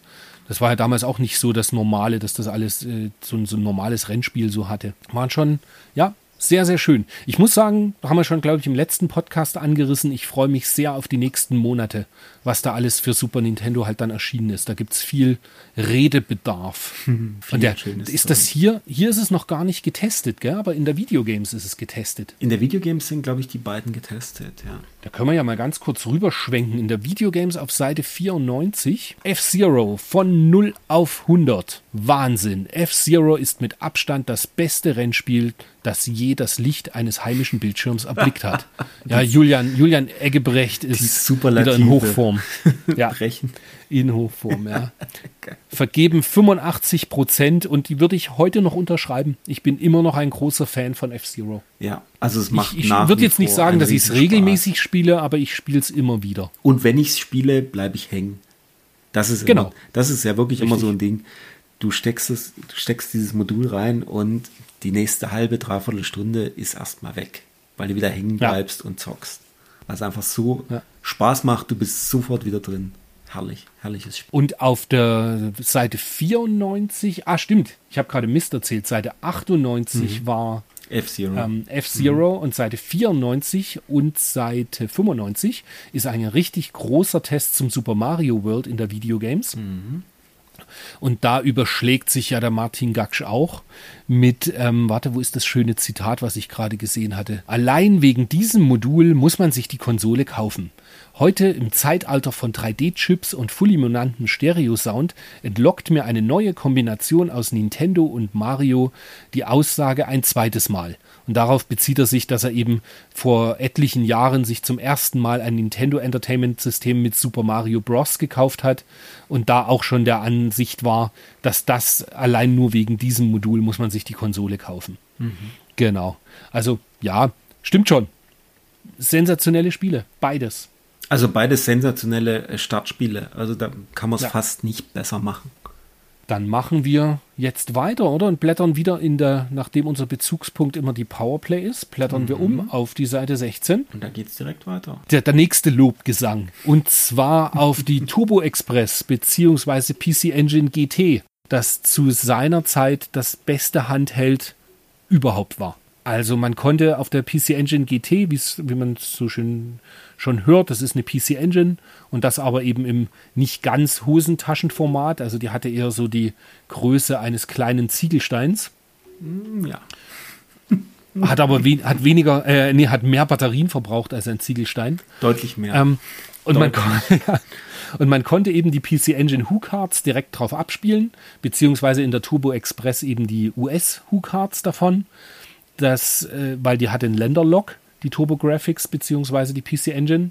Und ja, auch da habe ich wohlige Erinnerungen dran. Ich hatte halt nicht 1991 eine Turbo Express, sondern erst eher Richtung, weiß ich nicht mehr, 1995, 94, 96. 95, na, wann bist du nach ich München? Ich weiß noch, dass ich mich im nach München bin ich 1995. 95. Aber ich hatte die noch, da hast du noch äh, hier gewohnt. Das weiß ich, weil ich, weil ich die Turbo Express mal, da hatte ich, hatten wir bei dir gezockt und ich war bei Devil Crash so weit irgendwie, dass ich den, man konnte den Bildschirm, glaube ich, irgendwie abstellen, so dass er nicht so viel äh, Batterien hm, gezogen okay. hat. Und dann weiß ich noch, ich komme hier gerade zu Hause an und spiele noch drei Minuten und dann plock, Licht aus. Und das war meine, meine US Turbo, Graphic, äh, Turbo Express. Aber Devil Crash war doch tatsächlich das Vorzeigespiel für das Handheld. Ja. Ich meine, ein Flipper für unterwegs ist einfach sensationell. Und dann halt noch mit dieser Teufelsthematik, also Devil Crash war halt wirklich sehr, sehr gut. Und dann auf dem Display da dazu. Es gibt ja mittlerweile einen sehr, sehr schönen Mod, dass man ein LCD-Display in die Turbo Express reinbekommt, mhm. der den Bildschirm auch noch ein ganzes Stück größer macht. Ja. Hab schon mal überlegt, ob ich mir sowas irgendwie noch gönnen sollte, weil, ähm, ja, ich, ich fand auch die für, für eher Erwachsenenhände dann war das Gerät halt auch genau die richtige Größe. Es war natürlich nicht schön portabel, aber es lag halt super in der Hand. Ich weiß es nicht mehr genau, ob es nicht vielleicht doch ein bisschen zu dick war. Aber es war, der, der Bildschirm war sensationell. Gerade im Gegensatz zu diesem Milch, milchigen Game Gear, der da immer so mhm. gezogen hat. Und da war das, die Turbo Express war eine Offenbarung. Also Lynx und Game Gear konntest du in die Tonne kloppen. Gut, Game Boy mhm. war, Game Boy war schwarz-weiß, das war sowieso nichts, aber das das war wirklich mal richtig, richtig gut. Jetzt, wenn wir so drüber reden, ich glaube, ich werde demnächst jetzt mal schauen, ob ich irgendwo eine defekte Turbo Express oder mhm. äh, Engine GT eher, wahrscheinlich eine defekte GT in Japan mhm, ich glaub, die mal auftreibe. Ja. ja. und dann, dann modden lasse. Mhm. Mit großem Bildschirm. weil das ist schon ein schönes Handheld. Da ist der Podcast doch wieder mal für was gut. Ja. Da habe ich wieder wieder auf was Bock gekriegt gerade. Und was ich da damals darauf viel gezockt habe, neben dem Devil Crush, war noch das Ninja Spirit das hatte ich noch. Das lief auch super da drauf. Und das New Adventure Island.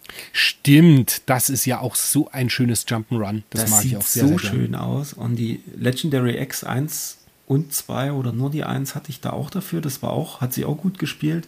Und ich hatte mir damals den, diesen TV-Game-Adapter gekauft.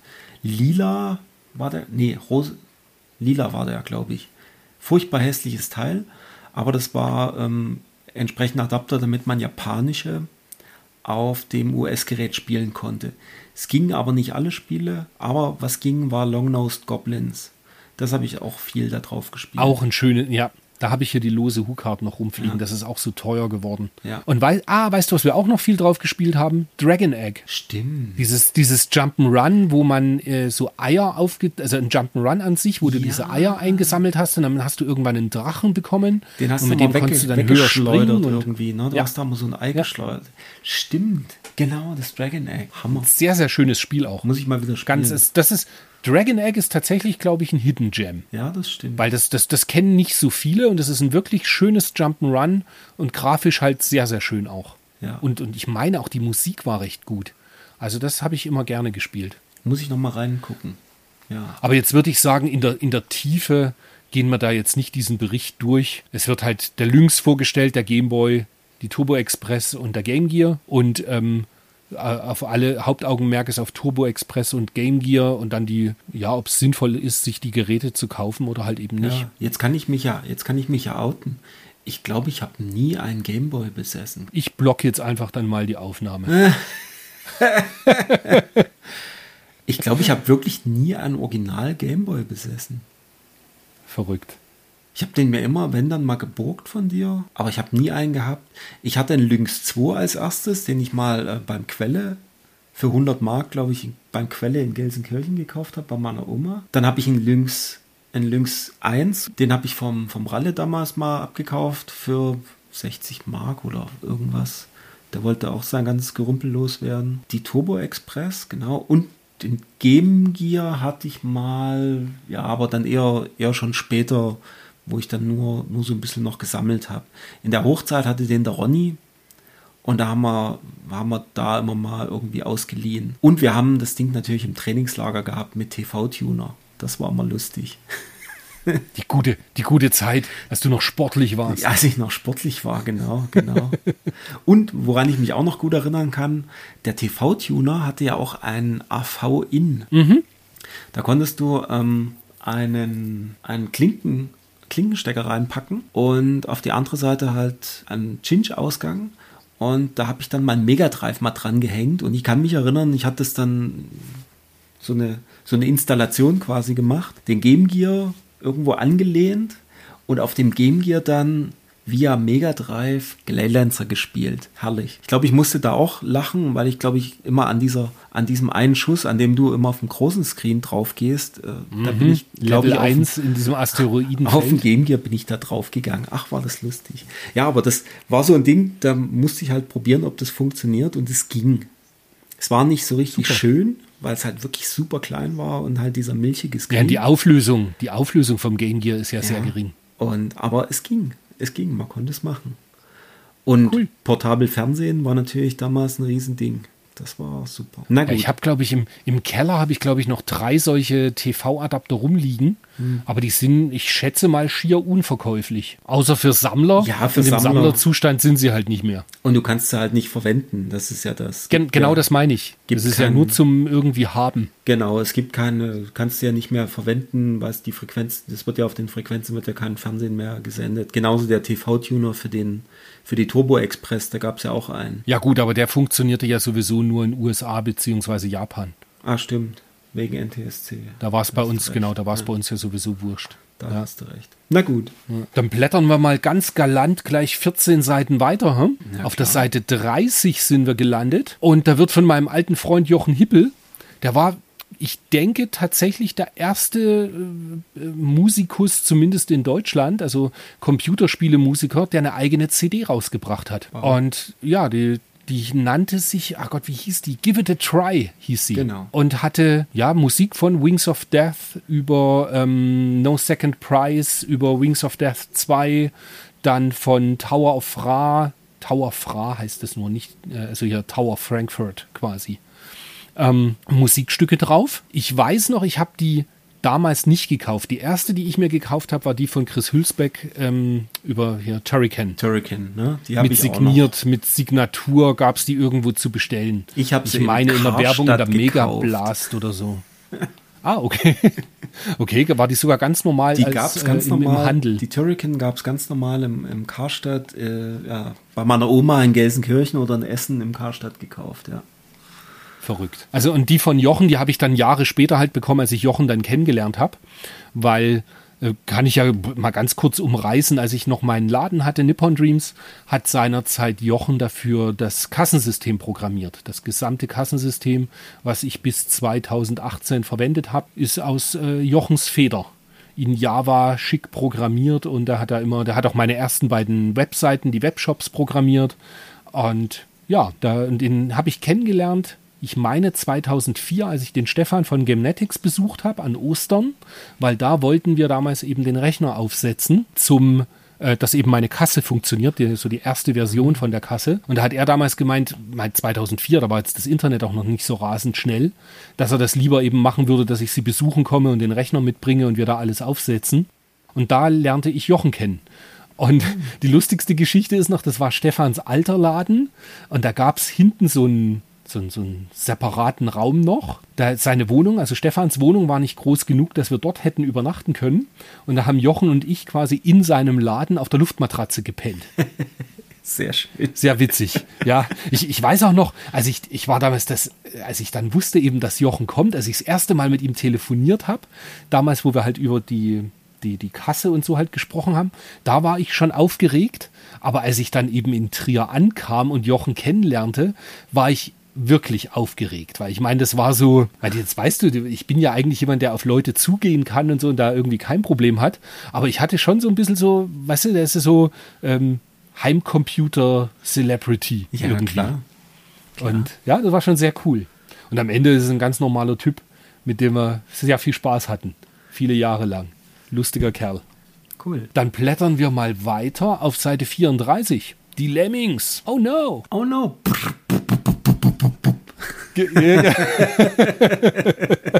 genau.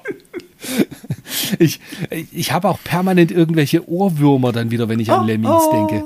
Weil die, weil die haben so, so ähm, Musikstücke, die äh, zumindest Melodien auch übernommen, die eigentlich, ähm, wie, wie, wie nennt man sowas denn, eben so totale Casual-Melodien die man immer wieder irgendwo hört und die wurden dann übernommen. Oder aus alten Spielen von denen, von Blood Money und von Shadow of the Beast und so wurden Töne übernommen. Ähm, ja, also Lemmings war ein ganz, ganz großes Puzzlespiel. Bin immer noch Riesenfan davon. Was für ein Spaß. Und diese schönen, diese schönen Pixel, wie sie immer diese grünen Haare, wie sie immer so, so genickt haben. Und die Haare genau. immer hinterher. Herrlich. Und auch wie kreativ es halt eigentlich war, weißt du? Mhm. Ich, das vermisse ich manchmal heutzutage bei den, bei den Entwicklungen. So gut in den Indie-Entwicklungen kriegst du natürlich da oftmals Sachen. Aber Lemmings war halt quasi alles andere als ein Sure-Shot. Die mhm. haben das halt rausgebracht und die Entwickler fanden es wahrscheinlich auch extrem gut, was sie da gerade basteln. Und die waren bestimmt von ihrem Produkt überzeugt. Aber dass das dann so einschlug, ich meine, mit genügend Nachfolgern und ja, super Spiel von ähm, DMA Design, gell? DMA Design, ja. Die dann später, die dann später halt GTA gemacht haben. Ja. Noch irgendwas zu Lemmings? Noch irgendwas zu Lemmings? Natürlich. Kannst dich erinnern? Aufkleber. Da oben, der, der Aufkleber und da oben rechts steht Suizid-Lemming. Hat seine Schuldigkeit Ja. getan. Es war doch dann immer irgendwie so, du hast gesehen, okay, es hat keinen Sinn mehr, äh, das Zeitlimit ist zu Ende oder es sind schon zu viele draufgegangen. Und dann hattest du aber trotzdem noch, keine Ahnung, 100 auf dem Feld. Was macht man mit denen? Man immer schön Amiga oder PC ins Ruckeln.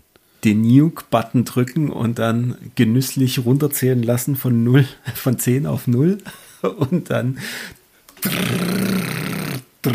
herrlich. Und dann stand erstmal alles. Zwingst du im Übrigen auch die PC Engine total in die Knie. Alles. Ich habe ja die PC Engine Version, habe ich ja neulich erzählt, gell? das letzte Mal irgendwann, dass ich die gekauft habe, Ja. die Lemmings Version zusammen mit zwei Mäusen Herrlich. und ja, da da bleibt alles stehen auf der Engine. Herrlich. Ja.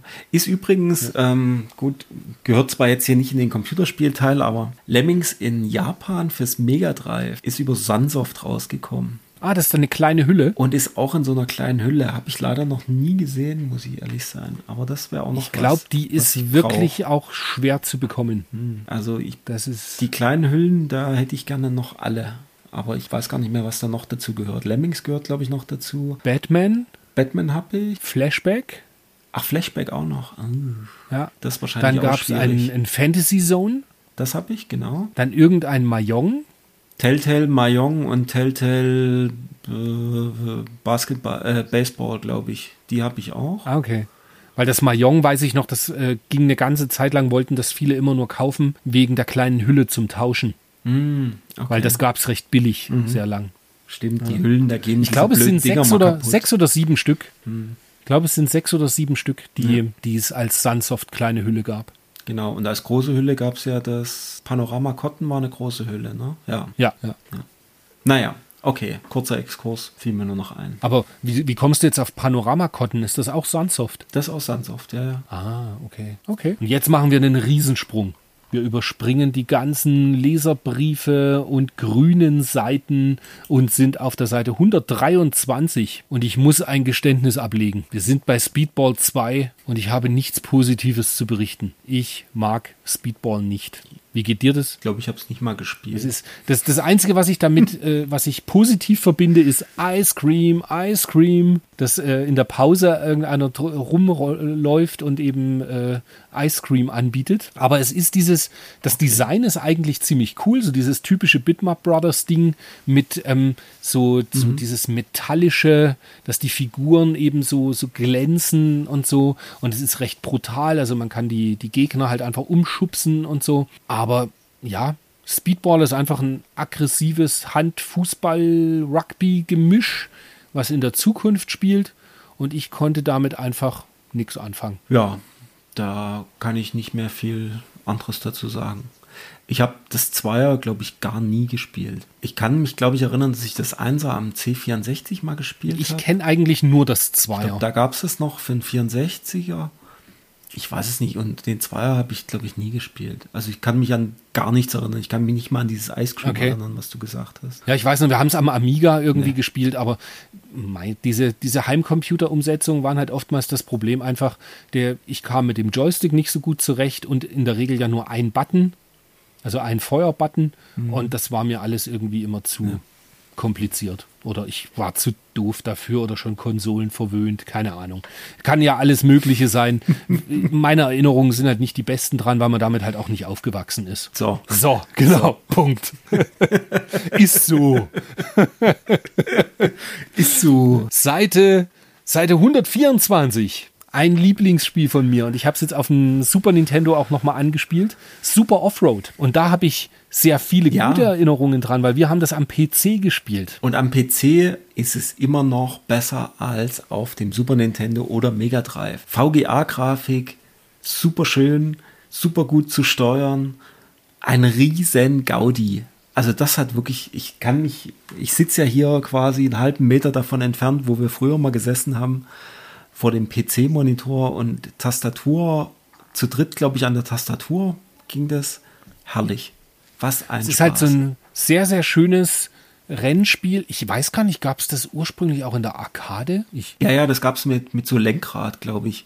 Das war so links, rechts und dann in der Mitte Okay. noch so ein Lenkrad. Weißt du, so, dass dann je, jeder so an, an der Ecke zwei und einer, der gerade drauf starren kann. Auf alle Fälle, es ist ein super äh, ein ein Rennspiel eben, wo man die gesamte Strecke vor sich sieht und ganz ein kleines Auto halt durch den Parcours lenkt.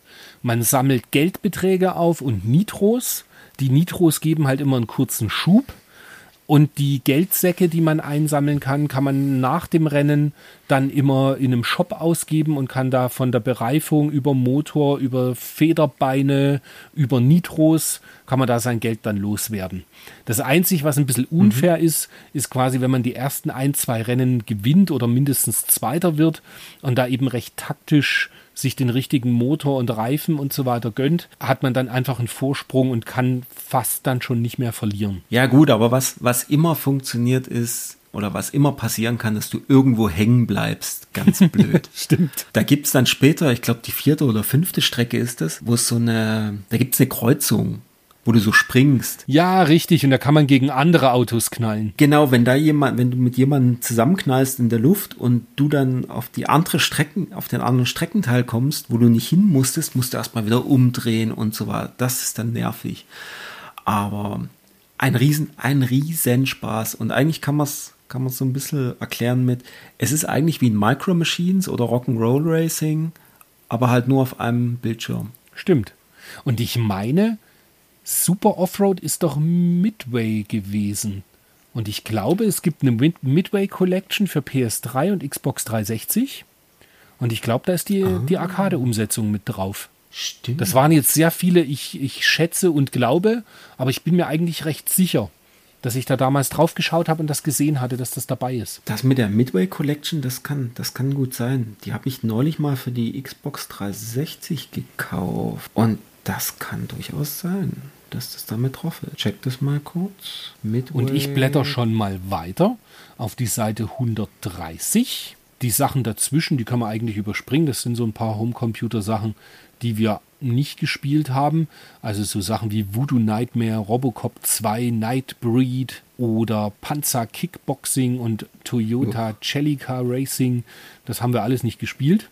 Aber auf der Seite 130 ähm, ist ein kleiner Test zu Dragon Breed, was ein sehr schöner, also leider die Umsetzung war nicht so dolle, aber in der, ähm, in der Originalautomat ist halt ein schönes Shoot'em Up von Irem. Bockschwer reitet man auf einem Drachen und den Drachenschwanz, der, der ist ähm, beweglich und den kann man auch als Schutzschild und so weiter einsetzen.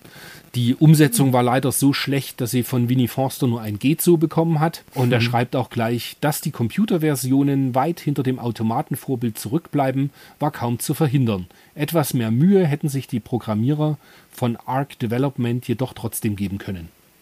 Also das ist leider nicht so dolle. Und dann ist noch ein Test, ein Halbseitentest zu Golden Axe, wo drin steht, dass es für MS-DOS nicht geplant wäre.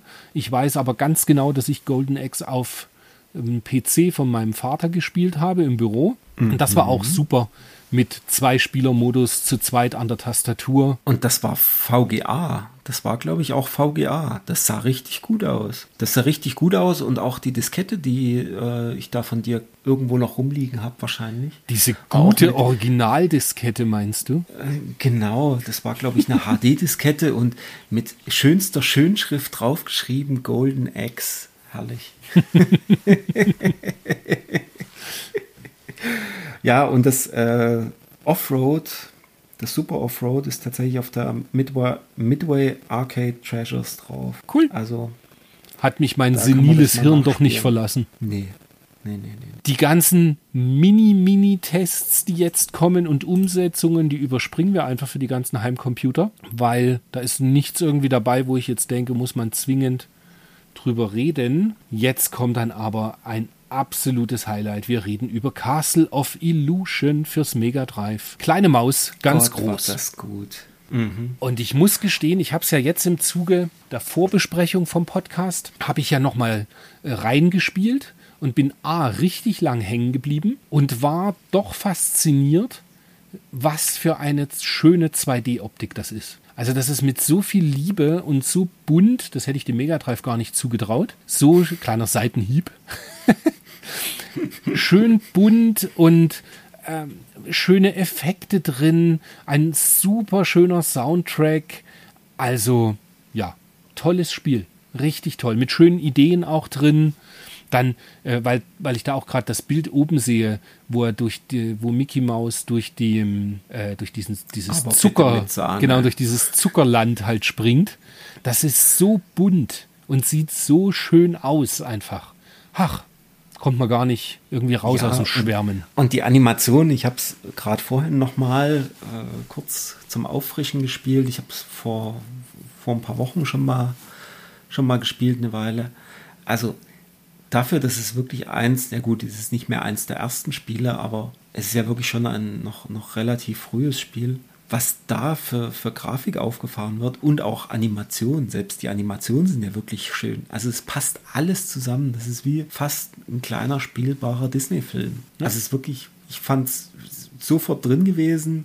Die Musik ist schön, dann noch dieses, die, ähm, wenn du im ersten Level kommen ja dann diese Baumgeister und der Hintergrund wird so ein bisschen dunkler.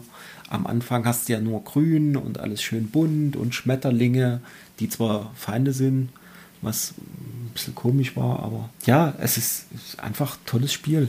Und 30 Jahre später sieht es immer noch toll aus.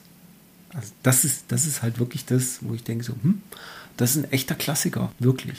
Was ich besonders gern mag, ist, wenn du mit Mickey irgendwie stehen bleibst oder an einem, an einem ähm, Abgrund irgendwie stehst. Genau. Wie er dann rudert und schaut und macht und tut. Das ist Oder so mit seinem dicken Bauch ein bisschen wackelt. Genau, so genau, hinten. genau. Herrlich. Oder dann gibt es diese, ich sehe es gerade in der Videogames, ist auf Seite 86 ja der Test. Da kommt sogar noch, glaube ich, ein bisschen besser weg als in der Powerplay. Also in der Videogames bekommt es eine 82 und in der Powerplay eine 78. Ja. Und warte gerade mal, Grafik, Sound 80 und 70. Ja, schau, es hat eine 90er Grafik in der Videogames. Ja. Und wenn ich ganz ehrlich bin, ich bin da voll bei denen. Ich bin Die- mehr auch die 90. Ja. Also es ist schon wirklich sehr schön. Die, also ich war wirklich diesmal hin und weg, weil es halt doch ein paar Jahre her, dass ich es gespielt habe und war hin und weg, jetzt das wieder zu sehen und geht so weit, ich, ich habe gesehen, ich habe es nicht mehr in der Sammlung und das werde ich mir jetzt nochmal kaufen. Schön in der Japan-Version mit diesem schönen weißen Cover, das Wobei muss ich haben. ehrlich sagen muss, das, das weiße Cover fand ich gar nicht so schön. Da fand ich tatsächlich die, die PAL und US eigentlich ein bisschen schöner. Ah, Okay. Das Cover fand ich, fand das japanische Cover fand ich dann nicht so schön. Ich habe das PAL, ich habe das Kanada ja aus meiner letzten Sammlungs, äh, aus dem letzten Sammlungskauf letztes Jahr. Und das japanische habe ich. Ich kann mal gucken, ob ich vielleicht von dem japanischen, könnte es sein, dass ich sogar zwei habe. Ich guck mal. Da musst du mal schauen, das würde ich dir direkt abnehmen. Ja, also Gucken wir mal. wirklich schönes Spiel, was man wieder in der Sammlung stehen haben sollte. Und ich hatte es wirklich ein bisschen verdrängt. Also ich war, hatte das halt vor Jahren, ich meine sogar irgendwann mal durchgespielt. Aber äh, weil ich, was ich jetzt auch festgestellt habe, also mit, wenn man sich mal einen Nachmittag hinsetzt, so, also was heißt ein Nachmittag, so zwei Stunden, das ist ja ein extremes Auswendiglernen einfach. Und da kommt man halt wirklich extrem weit dann irgendwann. Es hat, glaube ich, auch keine Speicherpunkte, gell? es hat gar nichts. Man spielt es halt an und spielt es durch. Speise. Genau. Ja. Du hast ein paar Continues oder unendlich, ich weiß es gar nicht genau. Aber ja, das funktioniert und wenn du es auf Einsteiger, auf leicht stellst, dann geht es eigentlich auch Mhm. ganz gut durch. Was ich witzig finde im Test von der Powerplay, dass der Volker Weiz gibt halt einen Super und ist äh, maximal begeistert. Hm. Und Martin Gaksch, der alte Mario-Fanboy, gibt ein Gut und ist irgendwie so, Ohne allerdings an Super Mario Bros. rütteln zu können, Mhm. bla bla. Martin Gaksch war und war schon immer ein Nintendo-Fanboy, äh, Mario-Fanboy. obwohl es kaum Extras gibt und Mickey in seinen Handlungen recht eingeschränkt ist, springen, laufen, schießen, spielt sich Castle of Illusion hervorragend. Ja, aber Mario kann auch nur springen, laufen, schießen. Naja, egal. Ja, der kann ja auch manchmal fliegen, aber ist egal. Ja, ja, stimmt, da hatte ich jetzt gar nicht schon. dran gedacht. Ja, man will da ja auch nicht drauf rumhacken, aber das finde ich echt ein bisschen unverständlich, weil das ist, ich würde sagen, das ist echt eines der Top 10 Jump'n'Runs auf dem Mega Drive. Ja. Also absoluter Tipp, super Spiel. Wahrscheinlich kennst sowieso alle Hörer, weil das ist halt einfach ein, ein, ein, ein Klassiker, den man auch. kennt. Ja. Dann Seite 148. Wir sprechen von Arrow Flash, einem Shoot'em Up, was ich nur so semi gut fand.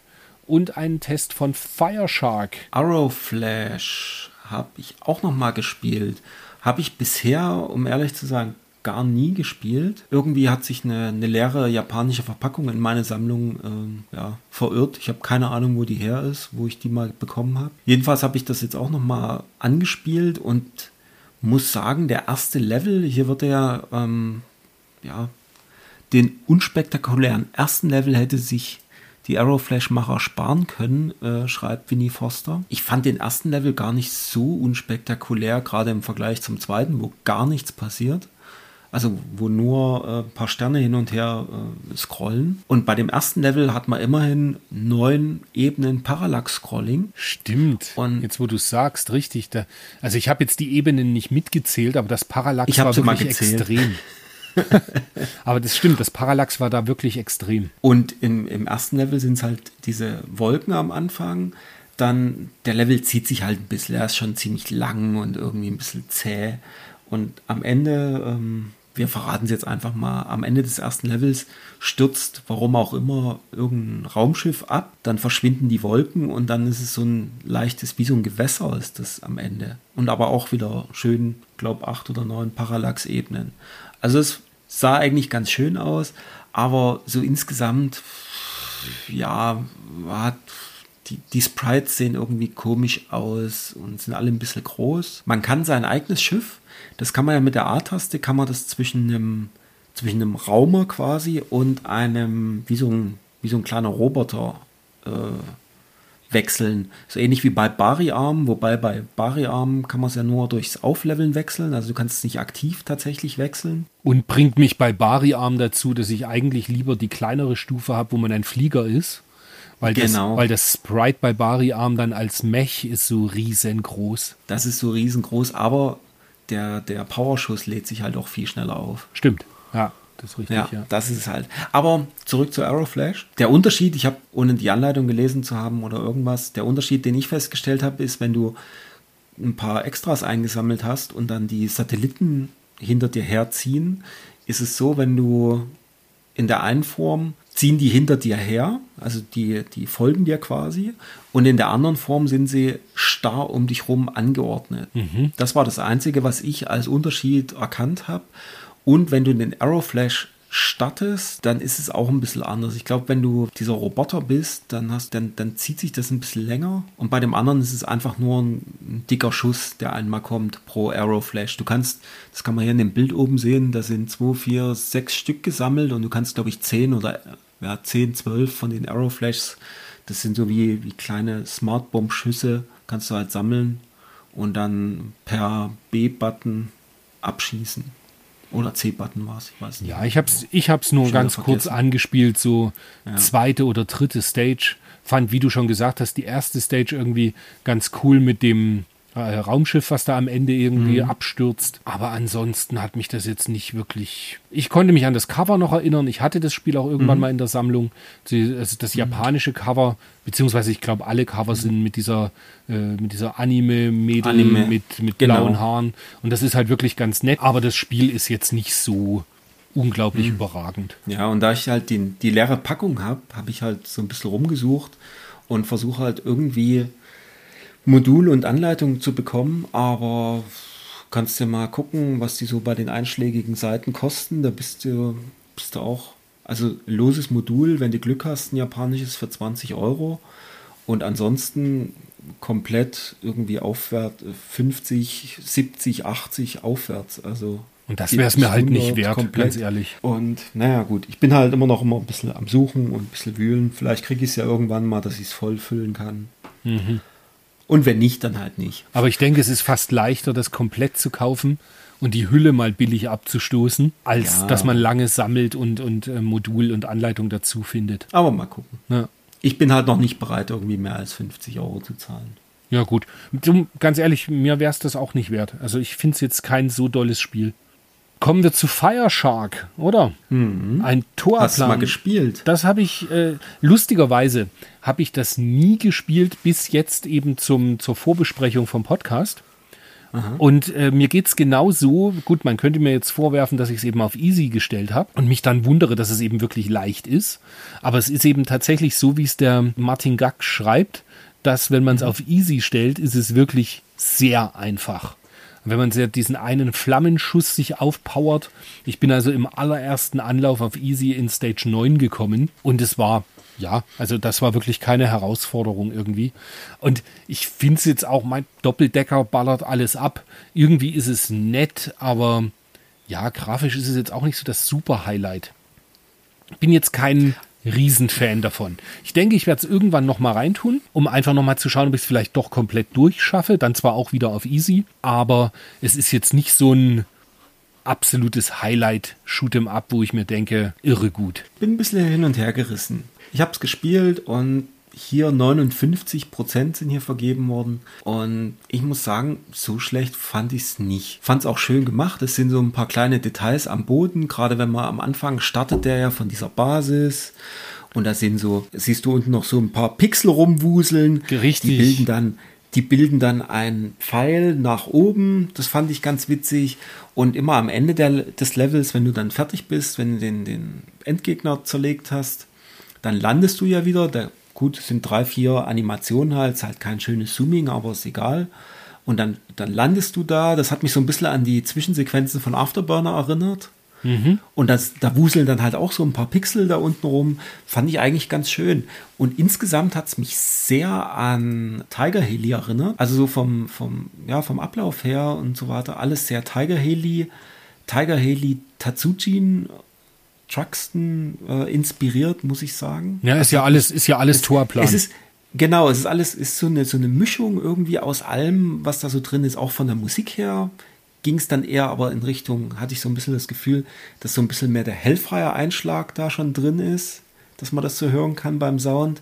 Also es ist, es ist eigentlich eine ganz ordentliche Mischung. Und ich finde eigentlich, finde, jetzt zu sagen, es ist zu leicht oder so und dafür eine 59 zu vergeben, da hat mir das grafisch, also ich fand, ich fand, es sieht auch grafisch gar nicht so schlecht aus. Also der, der, der Doppeldecker ist ganz witzig ge gezeichnet und es macht, du hast ja auch gesagt, es macht eigentlich ganz schön Spaß. Du, du zockst halt mal bis zum neunten Level durch. Ist ja auch schön, wenn Richtig. man nicht schon im ersten Level alle drei Minuten von vorne anfangen muss. Ja, und man macht es nicht wie Tiger Heli. Ja, und man macht es nicht wie Battle Squadron direkt aus. Ah ja, das sowieso. Also ich finde Fire Shark zumindestens äh, finde ich mit den 59 finde ich zu hart bewertet. Finde ich zu, zu hart bewertet. Wahrscheinlich, damals floss ja auch immer noch mit ein, so, ja, das kostet 100 Mark und ich bin in 20 Minuten durch. Das spinkt bei manchen mehr Wertungen, hatte ich immer, hatte ich das Gefühl, in der, in der Vergangenheit deutlich mehr mit als äh, heutzutage. Ja, und es war ja schon so,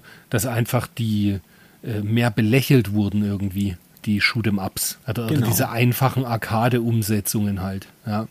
Witzigerweise, ich habe gerade mal nachgeschaut, das mhm. Cover, das US-Cover, ist tatsächlich mhm. eines der wenigen Mal, die mir von, der von dem Spiel dann am besten gefallen.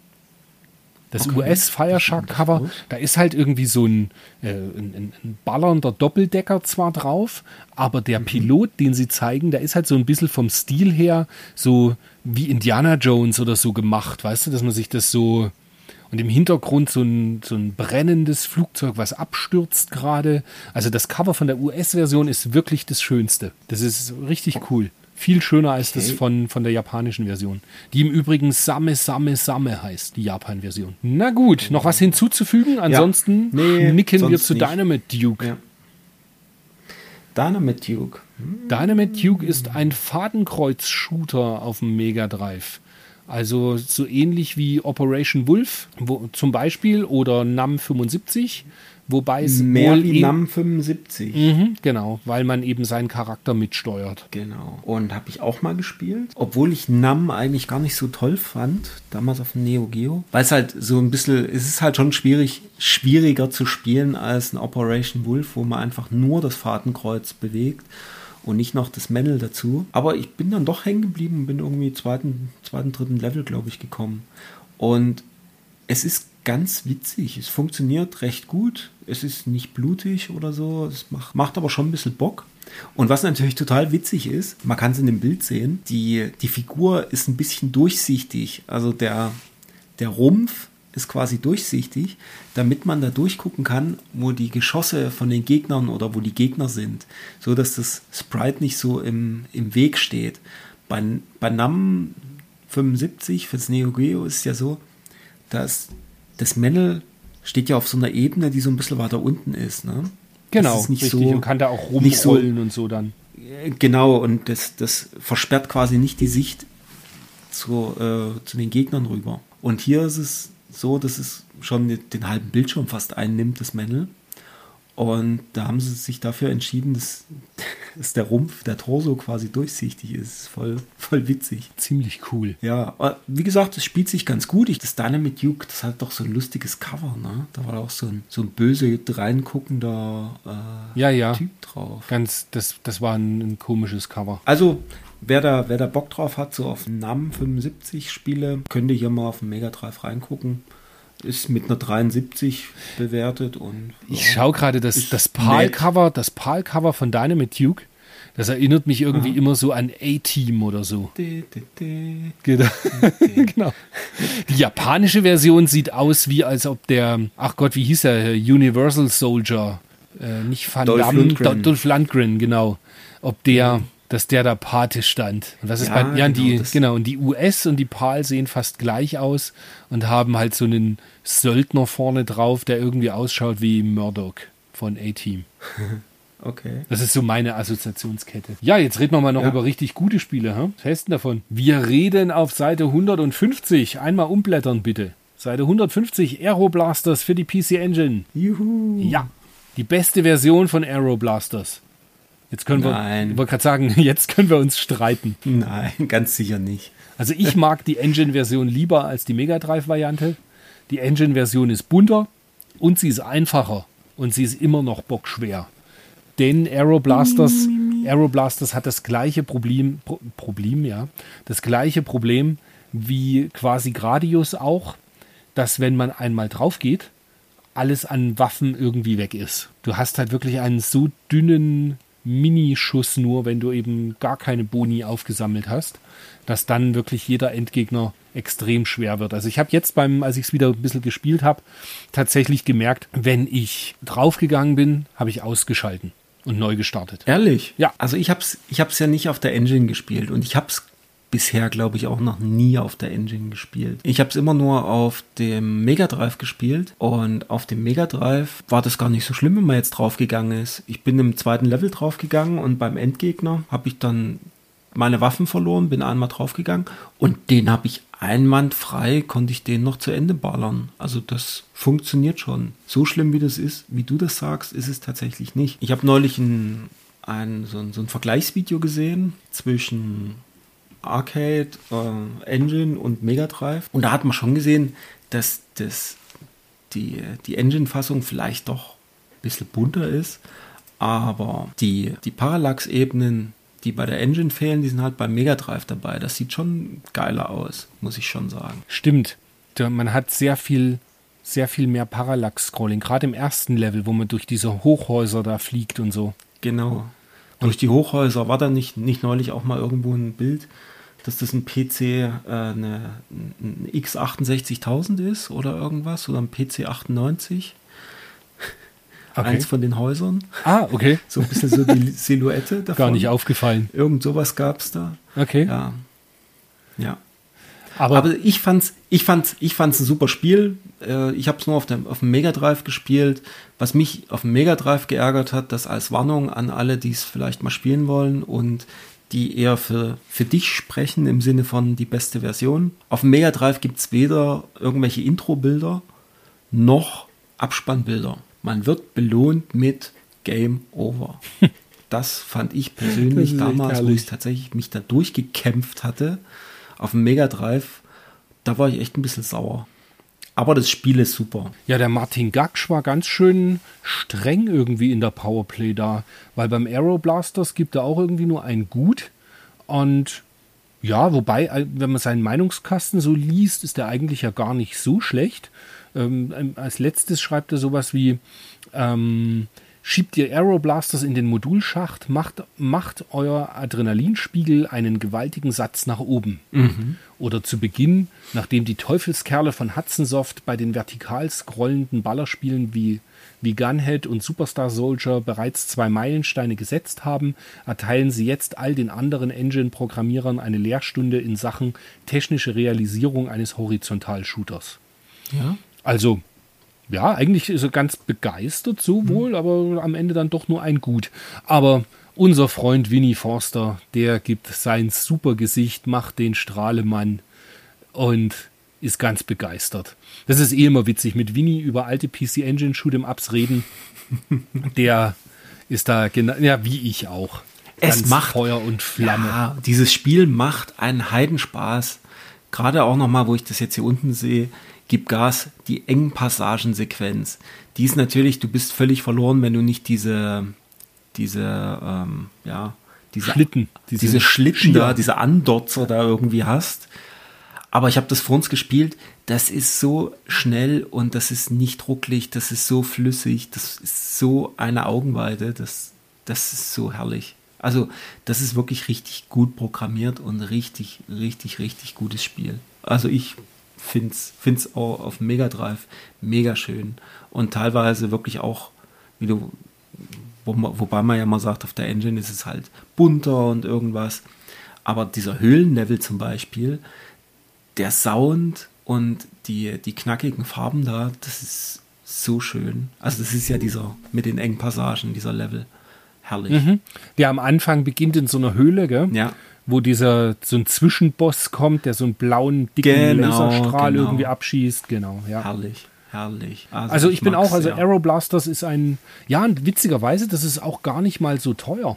Also ich erinnere mich noch, ich hatte das bei mir im Laden recht lang für um die 60 Euro Mhm. und da wollte es niemand und dann habe ich es irgendwann gesenkt auf, ich meine 50 und dann hat sich irgendwann dann auch mal verkauft. Mhm. Also das ist, ich weiß nicht, wie es jetzt ist, ist ja nur auch schon zwei Jahre her wieder. Ja, irgendwas um die Aber Dreh rum, um die Dreh rum. Das ist nicht so glaub ich. besonders teuer. Das ist nicht richtig teuer. Und es ist, es ist leider auch ein Spiel, was ich mir noch besorgen muss in der japanischen Engine-Fassung, weil da vorne auch so ein, wie so ein Diorama irgendwie Bild ist. Also das sind, glaube ich, so, so Knetfiguren oder irgendwas. Oder ein, ein, Ah, ein- stimmt, ein und du sammelst ja so, Modell so, so weiter. Cover mit, mit Genau. fotografierten so Knetfiguren. Oder, oder, so, oder Modellen halt. so Modellen, ja. Echten Modellen. Und das ist auch eins. Aber nur das japanische Engine-Cover. Das Okay. US natürlich nicht. Und das Mega Drive-Cover ist ja auch das Anime-Cover mit dem. Was man vielleicht noch äh, rausstellen sollte, ist, es hat einen äh, simultanen Zwei-Spieler-Modus. Mhm. Was es halt auch super ist. Also Ballerspiele, die man zu zweit gleichzeitig spielen kann, gibt es ja jetzt nicht so viele. Also gibt schon ein paar, aber nicht so extrem viele. Und da ist das halt dann schon auch sehr fein. Genau. Und US heißt es, glaube ich, heißt es nicht Airbusters US? Airbuster heißt das US, stimmt. Ja, genau. Wir blättern mal auf die Seite 152, nur noch ganz kurz. Da wird für die TurboGrafx bzw. PC Engine Dragon's Course vorgestellt. Und Dragon's Course ist ähm, die Umsetzung von Wonderboy 3, The Dragon's Trap vom Master System. Und ein astreiner Port mit ein paar schöneren, buntere Grafik noch und schönerer Soundtrack. Und hat Hudson Soft einen super Port hingelegt, den man auch heute noch sehr schön spielen kann. Ich bin ja eh Fan von diesen Wonderboy ähm, äh, die, die eben so einen minimalen Adventure-Einschlag haben und sehr viel Jump'n'Run-Elemente und so. ist wirklich sehr schönes Spiel auch. Ist zum Beispiel auch was, was man super auf der GT spielen kann. Ja, ich überlege gerade, ich muss noch mal gucken, habe ich das? Aber ja, lass mal weiter gucken. Ja, dann kommt nur noch Seite. Ich hätte jetzt noch rausgepickt, auf der Seite 156 ist Gargoyles Quest für den Gameboy besprochen mit der Überschrift Ghosts in Zelda, was tatsächlich stimmt, weil Gargoyles Quest ist halt ein Spin-off zur Ghost and Goblins und man spielt halt so einen Gargoyle und die, die, das Spiel an sich ist quasi sehr Zelda inspiriert.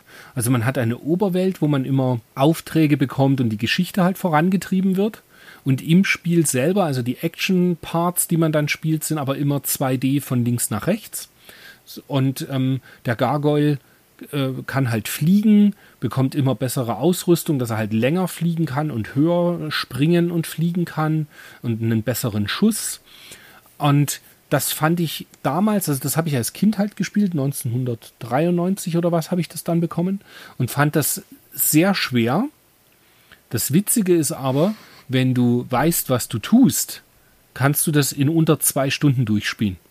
Wow. Also das ist eigentlich gar nicht so schwer. Was es schwer macht, ist eben dieses, dass du im Dorf immer, wenn du halt draufgegangen bist, wirst du zu dem Dorf zurückgesetzt, halt bekommst da auch immer Passwörter und musst dann halt wieder äh, ein ganzes Stück weiter spielen, was du alles schon mal gespielt hast.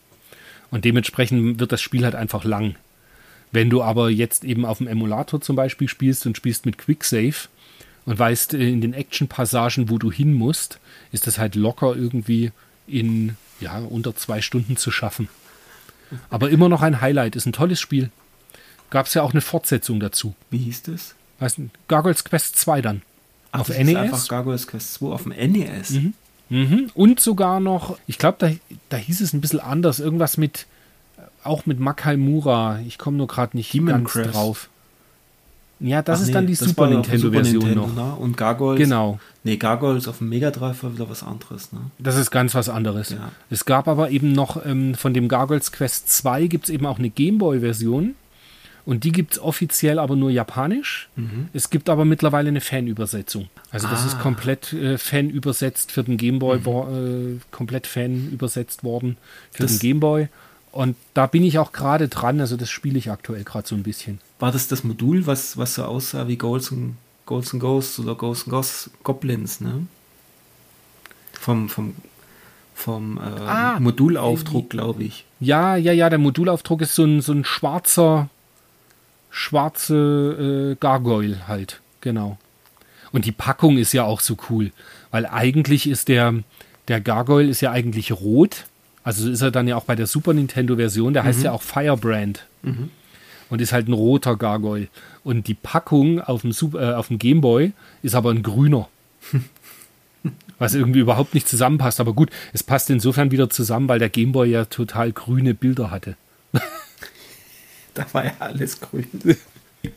Richtig.